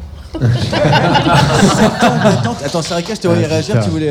Ouais, c'était c'est le genre de restaurant qui est complet au moins un an à l'avance. Enfin, euh, d'attente, hein. Ouais. Et quand on est arrivé, Ouais. on est arrivé, elle m'a appelé, elle m'a dit ok, j'essaye de t'avoir une place parce qu'on a des désistements, mais si je te donne une date, une heure, tu peux pas changer, tu me dis oui ou non dans l'heure. Donc je lui ai dit oui, j'ai eu sept places et il y a des gens qui arrivaient en avion, enfin en hélicoptère de l'aéroport. Il y avait des Australiens, des Américains, c'était moi, ça, à l'époque. des Australiens, des Américains, un truc de dingue quoi. Dans une maison euh, qui avait euh, n'importe quoi, enfin avec des bibelots. Il y avait racheté un vieux restaurant de grand-mère, il n'y avait rien changé. Et la cuisine high-tech avec. euh, Non, c'était incroyable. C'est vraiment euh, un, un moment incroyable dans ma vie. Tu l'as Ouais, la- la première anecdote euh, qui, qui coupe. voilà. Ouais, incroyable. Waouh 38 étapes. On parle de ça, quoi. Ouais. On a tenu que euh, ça à 13h et tu, tu sortais, il était 19. Si c'est pas autour de la frite, c'est pas grave. Non, mais un, un peu la même expérience que Fanny, avec aussi un, un autre restaurant espagnol qui s'appelle Roca, euh, voilà, qui a été euh, longtemps meilleur restaurant du monde. Et là aussi, un coup de bol, euh, un désistement. Donc ça, c'était voilà des, des expériences incroyables. Ouais. Les bouchées dans les bonsaïs. Ouais, ouais, Incroyable. extra. Les, les- Les petites olives aussi accrochées. Attends, Dans t'y étais aussi, Fanny ouais, ouais, Ah ouais, allée aussi. incroyable. Fanny, elle a fait tous les restos, visiblement. hein, donc, a priori, et les petites crevettes là dans les assiettes bleues là. Et visiblement, Patrice Bardot il était aussi, mais bon, écoutez, bon. euh, Eh ben, ça se fait plaisir. je vois qu'on de- n'était pas y invité, pas mais il n'y a pas de problème, ok. Sarika. j'ai vachement mangé un Un plat souvenir. qui m'a marqué, Alors, en vrai, j'aimerais bien euh, dire la même chose que les filles, mais enfin, les deux restaurants dont, dont, dont- dont elles ont parlé, c'est des restaurants que je rêve de faire. Et euh, je, que- je connais quasiment tous les envois euh, par cœur, alors que j'y ai jamais goûté. Mais euh, dans, dans le niveau de récent que j'ai fait, il y en a un qui m'a beaucoup touché. Il y en a deux en fait. Y a, le premier, c'était euh, c'est Sébastien Tanto, du coup, euh, qui est juste à 30 minutes de là où mes parents habitent, dans Picardie. Et c'est une cuisine euh, hyper poétique, que ce soit dans ses intitulés, dans la façon dont c'est amené, dans les assaisonnements, dans tout. Et ça m'avait. c'est la première fois que, que j'étais. Oh la vache Je J'essaie de, de, de conjuguer le verbe émouvoir dans ma tête à la bonne personne et au bon temps, et je n'y arrive pas. Mais ça m'a touché. Ah. Ouais, ah bah oui, Ouais, non, ouais. tout simplement. Ouais, c'est très dur. Après, la, la- la- la fin Michel. Mais en euh, j'étais général. partie sur. euh, Enfin bref, je fais un truc. Et euh, non, sinon, euh, dans un tout autre contexte, euh, Croix, Arborescence, qui est, euh, qui est devenu étoilé très rapidement. Et euh, bah, j'y vais dimanche avec mon chéri. Mais moi, j'y étais allée une semaine après qu'ils aient ouvert. Et euh, pareil, c'était euh, très, très subtil. Enfin, une Enfin, j'ai fait des étoilés sur Paris, etc. Mais cette cuisine en particulier est hyper subtile dans l- après, peut-être que ça me touche beaucoup plus parce que c'est une cuisine euh, gastronomique végétale orientée vers les pays d'Asie d'Asie du Sud-Est, un peu taille. Mais euh, j'ai beaucoup aimé. Et sinon, euh, j'adore les, les bonnes grosses bouffes avec mes copains Ah, où voilà. euh, Merci. on mange euh, du houmous que ma pote a fait maison, elle tente une nouvelle recette, enfin, et on boit surtout beaucoup de qui. Voilà. Un petit peu comme un chez Michel. Euh, Rémi, Important. moi je te passe la parole et avant de passer la parole, je pense qu'on peut aussi parler du fait qu'on a gardé une bouteille pour le Dijon. Ouais. Ouais, voilà. je, je sens que ça c'est. On est... Une petite fierté dans le oui. Ouais, ouais, on a gardé cette Exactement, bouteille, ouais. mon petit jeune. Il a ramené quand même un paquet de bouteilles, le Ouais. Rémi, hein. Il est pas venu les mains vides. Il est pas venu les mains Je vides. t'explique ma dernière, euh, enfin mon expérience. Euh, on va goûter un chasselas rose, chasselas Ah. blanc euh, d'Alsace, macération. C'est parti. Allez-y. euh, Tu vas je voir, t'es pas je suis- prêt moi, je suis prêt. On y va, Voilà, on, a, on en faisait au début. Alors moi j'ai un petit. Oh là là. Alors on a, on a Qui veut un commencé verre sur un lever de soleil. J'ai l'impression qu'on couche, on finit sur un coucher de On soleil. là. finit sur un coucher en de termes- soleil. En termes de, de, de- de couleur dans le verre, hein. je me permets euh, de, de mettre un peu de, C'est ça. de constance et de substance là-dedans. Et donc Rémi, pendant qu'on goûte ça, toi, t'as une. euh, C'est une déguste de vin en fait pour Rémi. euh, C'était genre 60, 60 C'était au épinards. Bah moi c'est euh, l'une, je pense l'une de mes plus belles expériences, c'est euh, à Osaka avec mon meilleur ami Très bien. qui vit là-bas, euh, enfin qui est revenu en France mais qui repart. Mais euh, voilà un petit resto incroyable, 8 places au comptoir, Euh, pareil complet, euh, pff, je pense euh, un ou deux ans à l'avance. Et ce mec-là, en fait, c'est le, c'est le mec de la meilleure amie de sa femme qui est japonaise. On a réussi à avoir une table comme ça, alors que c'était impossible, clairement. Et euh, énormément d'émotions, des envois qui n'en finissent pas. Euh, on a dû stopper le mec en mode mec, en fait, on va mourir. Ouais, genre. euh, Ah, t'as interrompu Attends, parce qu'il y a on quand a même un- Fanny qui était à 38 étapes il y a 20 minutes Ouais. qui dit Ah bon, ouais, il n'y a pas de problème, Ouais. je prêt à en bouffer encore. Euh, Le petit oui, mais bon. oui, le- ouais, bah là, c'était des, c'était des petits, c'était des petits derrière, aussi, ouais. mais. euh, Mais attends, comment t'interromps? Parce que le chef, il est pas en face de toi. Comment tu, tu dis Si, si, le chef, il est devant toi, il cuisine devant toi. en fait, c'est un comptoir. Donc, euh, c'est un comptoir. euh, Tu lui dis arrêtez, monsieur. Ouais, c'est ça. Izakaya, cela dit. Ouais, c'est ça, ouais. c'est un peu le même concept, ouais. Et, euh, et du coup, en fait, le gars, à un moment, euh, on lui a dit, mec, en fait, on peut plus, quoi. Et il nous a regardé en mode euh, sérieux, parce qu'il y en avait encore genre 10. Oh yes Oh, et La prochaine fois, tu passes un coup de fil, on arrive. Hein. Non, mais, Génial. non, mais genre vraiment, genre, Ah, bah ouais, clair. À la limite, tu vas faire une marche et tu. Ok. C'est ça. Et, euh, et vraiment, c'était euh, une expérience vraiment exceptionnelle, quoi. Un Ouais, truc, euh, un- je pense, un truc à vivre au moins une fois dans ta vie. Comme quoi Je peux me permettre d'en caler une mini avant qu'on Ouais, clôture. T'as le regard de clôture. Ouais, j'ai le regard de clôture. Il faut dire au revoir, il faut dire merci, ça prend du temps, mais vas-y, disons non, merci et au revoir euh, sur ton, sur ton anecdote. Non, En 4 secondes, j'ai- moi je me souvenir que dans j'ai de meilleure bouffe, j'étais au, j'étais au Vietnam et il y a une certaine soupe précise qui se sert qu'avant 9h du matin. Et en fait, on était en- et je me souviens qu'on a essayé pendant 8 jours de se lever avant 9h du matin. Ça s'appelle un boon rieux, soupe de crabe. Et, euh, et c'est au bout du huitième jour qu'on a enfin réussi à se lever à l'heure pour manger cette soupe et je m'en souviendrai toute ma vie. euh, Voilà, c'était Très bien. C'est celui qui beau. pose la question qui répond et qui clôture. Euh, on peut clôturer cette émission, je pense, de manière. euh, je pense qu'on est dans les temps. On devait rendre l'antenne à 23h. Il est Oui. 23h38. Voilà, on a commencé avec quoi 40 minutes de retard Dit, euh, une heure. De quoi 21h30, 22h30. Ah ouais, peut-être. ouais. Est-ce que je t'ai menti Voilà. Ouais, Et maintenant, que- il, faut, il faut savoir que maintenant, tous nos invités, vous allez pouvoir les retrouver sur le dance floor du Name. Donc, euh, Marie-Laure, euh, Sarika, Bon, Fanny- Rémi, Fanny avait au milieu, au milieu donné, du dance floor, devant les subs, la tête dans les subs, ce sera eux. Merci euh, le Name Festival encore une fois évidemment euh, pour cette invitation euh, chaque année c'est toujours Ouais, un plaisir. merci Merci beaucoup. à Fanny. Voilà. Bravo aussi à Fanny qui gagne le concours de la Le meilleure concours maillot de la meilleure Festival, mayonnaise. euh, et qui va les mixer. C'est visiblement un. C'est comme ça que les invités s'en vont. hein. Ils s'en Ouais. vont parce qu'ils disent on va mixer. Bah, Non. Fanny, elle arrive, elle applique tout, elle gagne le concours de Ouais. maillot, puis elle va mixer. c'est ça. Elle va mixer. Et Et- l'année prochaine, elle remet son Ouais. titre en jeu peut-être, qui sait. Fanny, Euh, si tu peux mixer et faire une maillot, ce serait sympa quand même. Voilà. Ouais. Donc merci aux équipes du Name pour euh, l'organisation, euh, l'accueil, euh, la Merci à bienveillance, Sabine. la sympathie. Et évidemment, merci à Sabine qui a quand même, qui est là, qui n'est pas très loin de nous en visuel et qui a aussi composé beaucoup le plateau des gens que vous avez entendus au micro euh, ce- toute cette soirée euh, sur Tsugi Radio. Euh, merci à ce public qui Public était présent et qui j'espère a mangé d'excellents The Mayo. Merci à Luc Leroy, Antoine Dabrowski à la réalisation. Merci à Maxime et à Paul pour la co-animation. Merci à Rémi, Sarika, Marie-Laure, P.O. Watson qui, était, qui a dû finir son set depuis qu'on a l'ai entendu, je l'ai entendu. Euh, Ah ouais. Il finit Et je dans peux 10 vous dire minutes. qu'il n'enfile pas des perles. Ouais, il n'enfile pas, d'accord, très bien. Euh, nous, on se retrouve, je ne sais pas quand, parce que chez Michel, c'est un peu ça. On ne sait pas quand est-ce qu'on programme une petite bouffe entre copains. Euh, je vous propose qu'on On se dise au revoir. On a un jingle de fin ou on fait un jingle nous de fin? Merci à Jean. Bisous. Merci Ouais. à Jean aussi. À même. Il est sympa ce Jean quand Il même. est sympa. Euh, nous, on se retrouve. c'est quand le prochain rendez-vous de la Tsugi Radio? 17h lundi. Parce que la semaine prochaine, c'est quand même une grosse semaine pour la Tsugi Radio. On sera évidemment en direct du Mama Festival. Il y aura plein de choses, plein de douceur. On a rarement rendu l'antenne aussi tard. Mais c'est le bordel. Allez, merci. Et passez une belle soirée au Name Festival et sur la Tsugi Radio.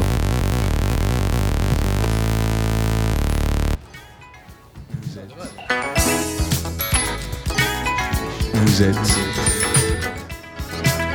chez Michel.